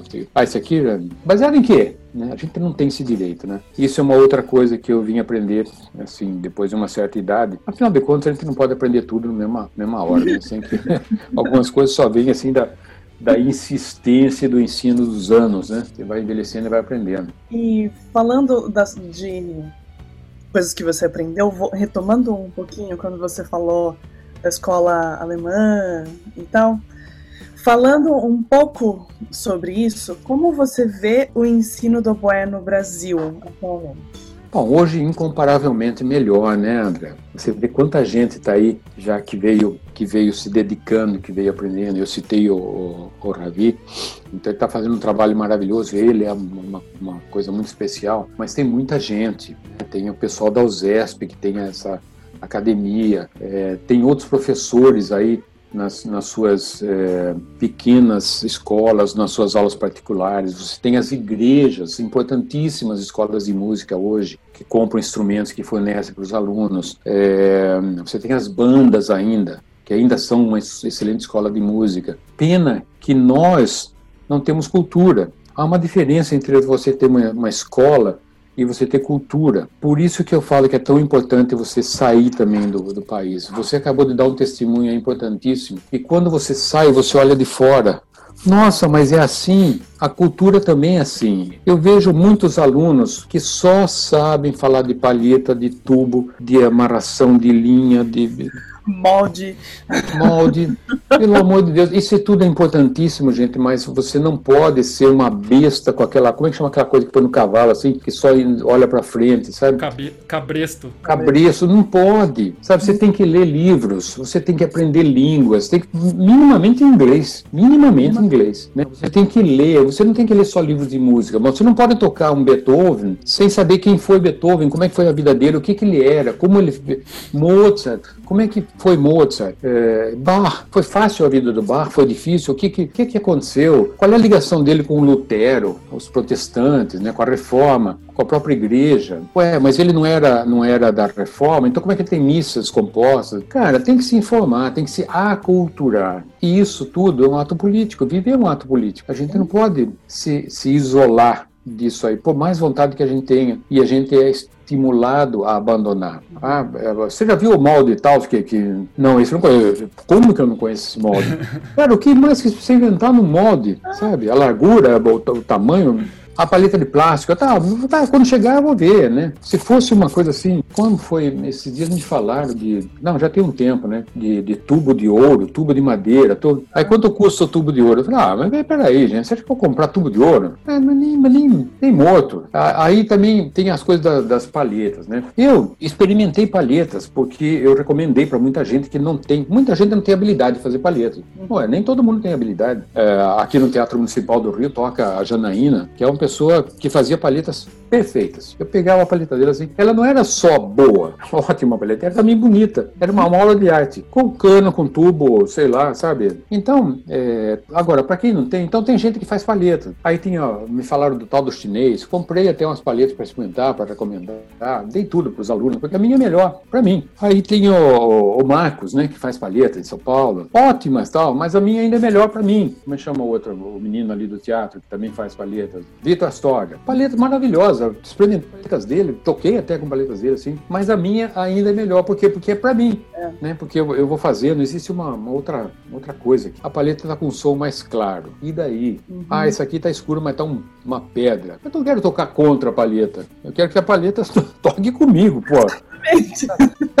É, alguém falou esses dias aí que tinha experimentado, é, acho que foi a Cádio, paleta alemã, e eu também experimentei paleta americana. Eu adoraria tocar com paleta americana porque ela, é, ela, ela, faz tudo o que eu queria. Eu só não, não conseguia. Depois eu comecei a estudar o boé barroco, agora recentemente, melhorei muito. Por quê? Porque eu comecei a fazer paletas ainda mais leves. E isso o Ingo já tinha me falado há muitos anos atrás. Falou assim: estude o boé barroco, vai fazer bem, porque eu era, era muito tenso. E realmente, se eu tivesse feito isso muito antes, teria me adiantado, né? É. Então hoje, hoje existem possibilidades. Além do mais, veja, na época que eu estava na Alemanha, eu, eu tinha que escrever uma carta para minha família para saber notícia ou para dar notícia. Uhum. Eu levava um mês para fazer isso, uma semana. Aí levava um mês para chegar no Brasil, eles levavam mais um mês para responder. Então você tinha uma carta em três meses. Hoje, Eu pego aqui o computador, o celular, eu ligo de graça para minha filha na Itália, vejo se ela está bem ou não, resolvo qualquer abacaxi. Você pode ouvir, eu quero ouvir. Outro dia eu queria ouvir o concerto de um concerto de Vivaldi do Holliger. Eu vou no computador e ouço. É, eu achei esses dias aí uma, umas sonatas é, de Bach que eram mais trio sonatas para órgão que o Ingo fez um trabalho de edição e gravou. São dificílimas, são longas, cansativas e tal, mas são maravilhosas. Então eu estava ouvindo e, e, com a partitura e analisando tal. Estou estudando. Então, você pode estudar. Ah, eu quero estudar. Quantas versões você tem do concerto de Mozart? Por que que são assim? Vai procurar. É tanta coisa. As pessoas acham que estudar música é passar oito horas por dia é, no instrumento. Primeiro que não é possível, né? Eu não consigo me concentrar, no, assim, treinado, eu me concentrava duas horas, mas assim, na época eu estava bem treinado. Não dá. Então é melhor você estudar meia hora, vai fazer outra coisa, depois mais meia hora, mas concentradamente. Meia hora concentrado vale por duas horas de qualquer jeito. Então, mas no Brasil você tem muita gente boa ensinando. Agora, é, não, não fica restrito, não fica restrito à palheta, à escola, ao professor. Eu falava sempre, eu, isso eu tenho a meu favor, sempre falei, sabe, chegava uma orquestra, falei, vai lá ter aula com o cara. Ah, mas o cara é orquestra americana? Eu falei, e daí? Sabe? Você sabe quanto ele sabe que você não sabe? Vai lá tentar aprender alguma coisa, pô. Aí eu falei assim, vamos supor que o cara seja péssimo oboísta, o que não, não pode ser verdade, porque a orquestra americana tem uma seleção rigorosa e tal, mas se ele fosse péssimo, você vai aprender o que não deve se fazer. Mas vai lá. Então, é coisa assim acho que a gente tem mais chance hoje, né? Então, eu acho que no Brasil hoje você tem chance de. E se um professor tem essa coisa de, como dizia antigamente, né, de amarrar o aluno, não, esse é meu aluno, está errado, isso é, isso é demodê, né? Isso já era, né? Que é o, o, melhor professor não é o que ensina melhor o aluno, é aquilo que tira do aluno o máximo que aquele aluno pode dar. É. E ele sozinho talvez não consiga fazer isso, precisa de outro, que vai achar um outro caminho. Eu acho que dá para. Agora, ou não, nisso não elimina a importância de você ter uma experiência no exterior, por outras razões mil. O, o, o Fábio Cury, vocês conhecem, né, fagotista. O Fábio Cury é, é professor da USP, né? O Fábio Cury foi professor do meu irmão, na Unicamp, Paulo. Uma vez teve um cara muito sem noção, existe gente completamente sem noção. E o cara chegou pro Paulo, meu irmão, e falou assim: Não te incomoda que o Fábio esteja tocando tão mais que você, tão melhor assim? E o Paulo, tranquilo como ele era, assim, ele era de um sarcasmo fantástico, uma ironia a toda a prova. Ele falou assim: Por que que deveria? Ele é a minha superação. Eu consegui fazer com que ele me passasse e fosse melhor do que ele mesmo pode ser, porque amanhã ele vai ser ainda melhor do que ele é hoje. E eu tenho um orgulho disso. É uma, um pensamento sábio. Eu continuo nele. Então eu acho que é, eu cometi muito erro por levar isso ao limite, assim, né? Eu queria perpetuar o Ingo, mas aos poucos eu fui separado. Eu não acho que eu toco igual ao Ingo, muito pelo contrário. Eu acho que se existe um período depois que você estuda que você toca muito parecido pela convivência e pela admiração. E depois você vai achando o seu caminho, que é a somatória de, desse, do Ingo, do, do outro, do outro, do outro e sua própria. A formação ela é continuada, né? Como é, muita gente fala assim, né? Como é que se encontra forças para continuar estudando? Não é fácil continuar estudando, mas se você toca para os outros é mais difícil. Mas se você toca para si, se você se contenta com pouco, é o primeiro sinal de decadência. Então para. Agora, se você continua tocando para si e continua achando que dá para ir ainda e que você pode ainda fazer melhor, então continua. E isso vai sempre te levar à frente. E daqui a pouco passou o tempo. Então, é, os meus colegas ficam me enchendo a paciência, assim, você não vai ser do quinteto, você ainda é jovem. A questão não é a, a, a idade. É, juventude não é uma idade é uma maneira de pensar. Então, é, não interessa se eu tenho, eu tenho 65 anos hoje, mas não interessa se esse, é, os meus, o Paulo Sérgio fala assim, você parece que tem 80? talvez, talvez eu tenha. talvez eu tenha realmente. Né? Em algumas coisas. Em outras, talvez não. Né? Então, eu acho que continuar acreditando, eu não sei se é uma, um, uma particularidade de quem tem 80 anos ou é de quem tem 20. Continuar achando que você deve melhorar e que você deve levar adiante, e que você deve achar um outro que substitua para que o grupo permaneça. Eu não sei se isso é. Eu não quero ficar velho tocando. As pessoas, ah, coitado, tá bem. Tá, tá, é, cada idade. Pô, vai se ferrar, eu não aí para isso, não, sabe? Não quero, não quero que ninguém tenha pena. Bom, Juste, a gente podia ficar até amanhã ouvindo as histórias. É, eu, eu avisei, né? Não, não, claro. Mas é, caminhando agora para o nosso finalzinho, a gente tá. gosta de fazer um bate-bola. Perguntas rápidas, como a Andrea sempre fala, perguntas indolores. Se sair bobagem, é dita, hein? Não, pode ficar tranquilo. Mas são bem, bem tranquilas. Juste, um esporte e um hobby. Esporte eu fiz muito quando jovem e deixei de fazer durante muito tempo com a desculpa, porque é sempre uma desculpa, de não ter tempo ou coisa assim, né? Hoje, por necessidade física, inclusive, eu faço muita, eu faço todo dia uma atividade física. Nos dias, na segunda, quarta e sexta, eu faço um treinamento funcional com um personal trainer, né? Via internet atualmente por causa da pandemia. E na, na, nas terças e quintas eu faço yoga. Hum. E o bem que isso está me fazendo, e estou fazendo uma dieta também, porque como eu gosto muito de, de comer, eu andei exagerando e tive uma coisa chamada ácido úrico. Se vocês não sabem o que é, não queiram descobrir, mas eu já aviso. Comer e beber demais dá ácido úrico e dá gota. E eu já devia ter aprendido com o Devoso, porque o Devoso sofria de gota. E, e, a gente gostava muito de comer, né? E de beber, então a gente sempre exagerou. E finalmente chegou a minha vez para nunca mais. Então, toda uma dieta brava, cortei tudo que é cerveja, álcool, Estou uh, mais de dois, dois, meses já sem álcool e, e sem carne, sem, enfim, sem proteína, para tentar, mas também não tomo um remédio. E já estou 99,9% bom. Ainda não chegou lá, mas não tomei nada. Não, não, não é que eu seja contra totalmente. Há, há situações em que você tem que tomar. Mas é, eu acho que esse tipo de. as doenças, elas aparecem porque você causa. Eu, eu acho que, que você mantém a cabeça saudável, o corpo saudável, não fica comendo porcaria por aí, se alimenta bem e você vai, vai, vai ter saúde. Mas se você bebe demais, come demais, e açúcar e, e tudo e quanto, aí você vai pagar um preço, né? Eu aprendi de uma vez porque dói pra caramba esse negócio, bicho. Você não consegue botar o pé no chão. Eu pretendo andar muito tempo ainda, então não tô tô, tô fora. Mas é, uhum. então esporte eu não eu, eu, tenho feito isso e hobby evidentemente é a cozinha. Né? Aí aí não tem menor dúvida, né? porque eu adoro cozinhar. Eu tenho dois prazeres na cozinha. Primeiro, fazer uma receita e a segunda, mudar a receita. Porque não, adianta. O prazer de cozinhar é você mudar. É, é, uma, é uma química, é uma bruxaria. Às vezes não dá muito certo, mas agora com a prática que eu tenho, tem dado certo sempre. Uhum. E se um dia vocês estiverem por aqui, quiserem duvidar e quiserem ver, é, é, botar o dedo na ferida, eu estou pronto aqui para isso. Ah, Convido já de antemão. Não duvido, mas adoraria experimentar. Fique à vontade.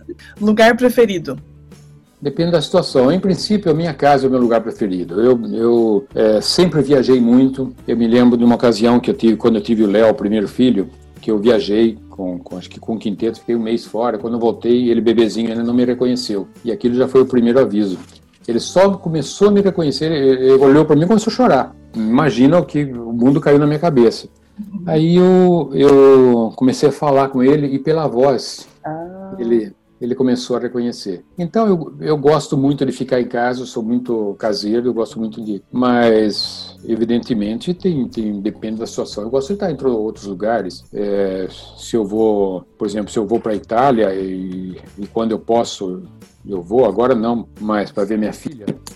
Eu adoro, por exemplo, Florença. Florença é uma paixão. Todo mundo fala de, de Veneza. Eu não tenho a menor atração por Veneza. Assim, lógico, é uma cidade maravilhosa, eu conheço muito bem e tal.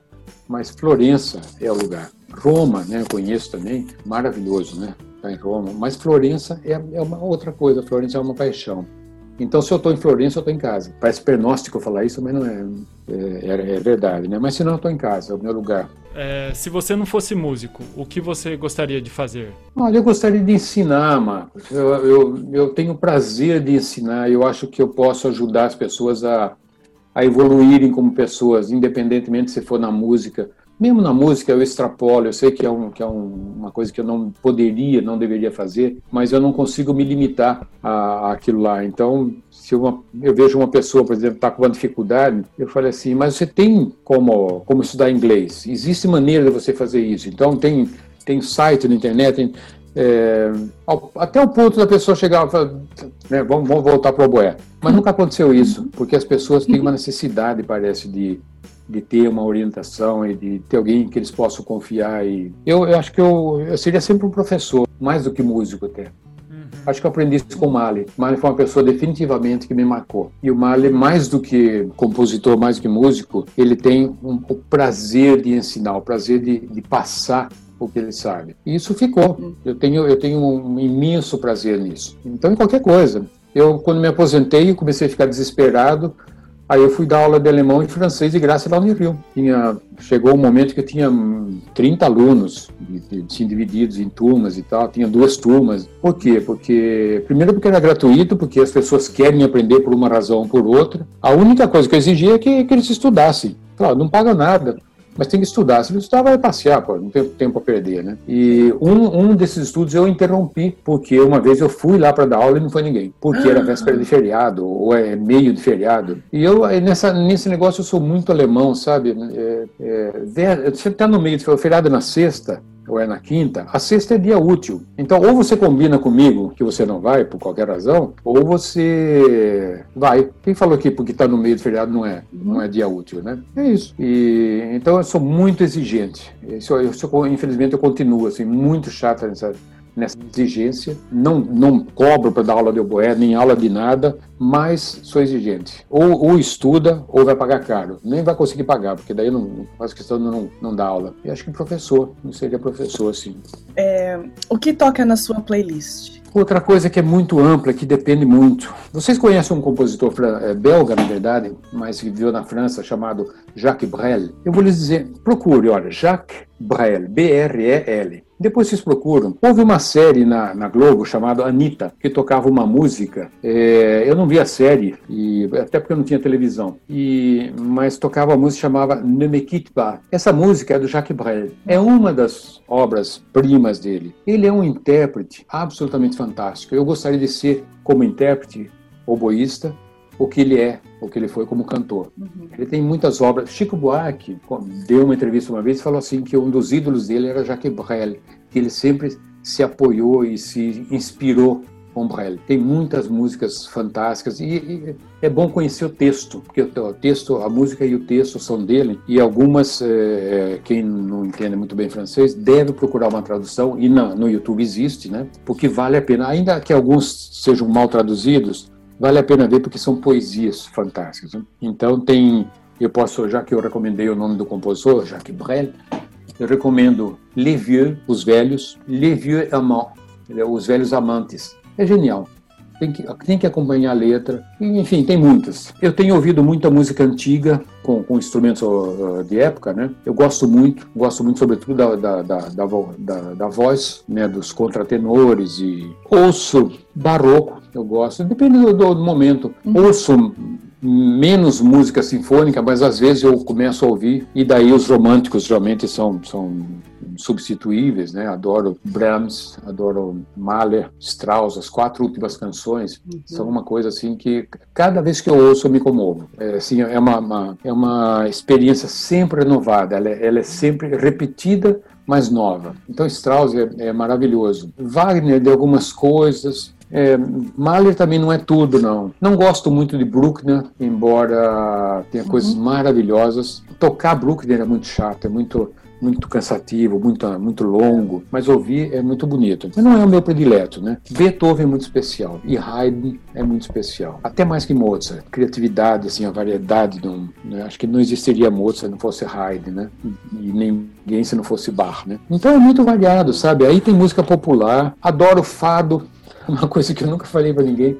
Adoro fado. Tem uma gravação uhum. é, de fado só sobre poemas de Cecília Meirelles. É uma coisa maravilhosa. Uhum. É, a Maia Rodrigues, procurem isso na internet e vocês vão ouvir todas sobre poemas de Cecília Meirelles. Fantástico. As poesias de Cecília Meirelles são música pura e daí, hum, quando eu estou mais sentimental, eu ouço fado. Adoro tango, música argentina, sabe? Tango maravilhoso. Aliás, cinema argentino também. É, enfim, depende, né? É, não há uma coisa assim que eu, que eu posso dizer que eu sou fixado, não. Depende do momento. Aí, aí eu posso ouvir muito. Eu posso ouvir muita gravação de sinfonias de, de Beethoven, ou da música Os Quartetos de Beethoven, os concertos para piano, que eu adoro, né? Aí as paixões de Bach. Posso ouvir duas vezes seguida a mesma coisa, sem, sem prejuízo do, da minha sensação.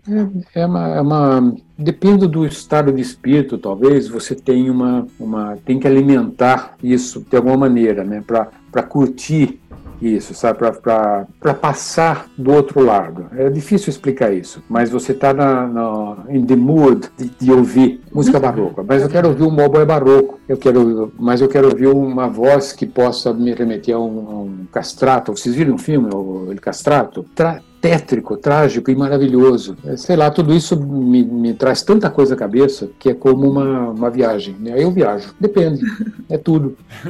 Uhum. Então não foi exatamente o, o, que se esperava, né? Mas eu não consigo falar uma palavra só, né? Tá. Mas só até pensar. Tá, então agora eu vou deixar um pouquinho mais difícil. Uma música, uma música que seja especial, aquela música. Se for no campo da música, da música erudita, é o Concerto Imperador de Beethoven para piano, né? É estranho, né? Eu podia, talvez se esperasse uma coisa para o oboé. E se for na música popular, tem uma música que eu, que eu gravei junto com o, o Todo Sentimento. Procurem lá no Mato Grosso Todo Sentimento, aquele oboé eu gravei e eles já tinham gravado a música. A composição é do Cristóvão Bastos, puta pianista, né? E, então, na música popular, eu gosto muito daquilo. É muito legal, é muito linda. E, e, e porque eu gravei também, né? E eu acho, eu gosto muito do Ney Mato Grosso, acho que ele tem uma voz maravilhosa. Pena que eu não gravei junto com eles tem o Jaquim Marlenbaum que fez o arranjo, e eu gravei posteriormente, e foi bastante difícil, porque eles não, eles têm toda, é uma música lenta, tem toda uma agógica assim, que eu tive que prestar muita atenção para que desse certo. Então eu gosto muito daquilo, sem falsa modéstia, não é porque eu estou tocando, mas uhum, é porque a uhum, música é linda. Claro. Então é isso. E o concerto do Imperador, um monte de razões que não vem ao caso também. Muito bom, nossa, Justin sem palavras, assim. Muito obrigado mesmo por aceitar o nosso convite. Eu, eu que agradeço por fazer é, como é quiser. É um prazer tá pra gente, é um prazer, é, um, é uma aula, assim, é um, ouvindo muito isso. Obrigado. É, é, muito legal mesmo. Gente, muito obrigado. Viu? Obrigado, Justin. É um muito prazer. obrigado mesmo. Obrigado. Aí.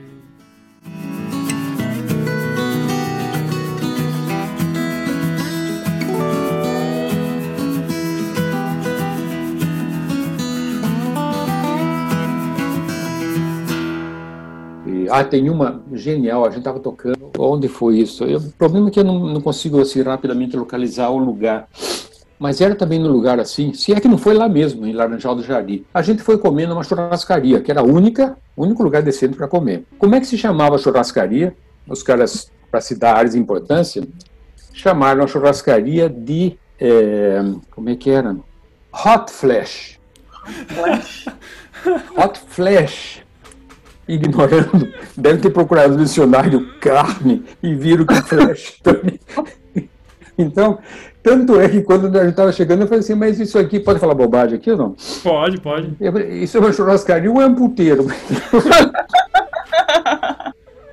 falei, não, não, não, não, consigo me controlar, eu gosto de falar uma bobagem. Mas, é, para você ter uma ideia, era que, o nome da churrascaria, lá no meio do mato. Né?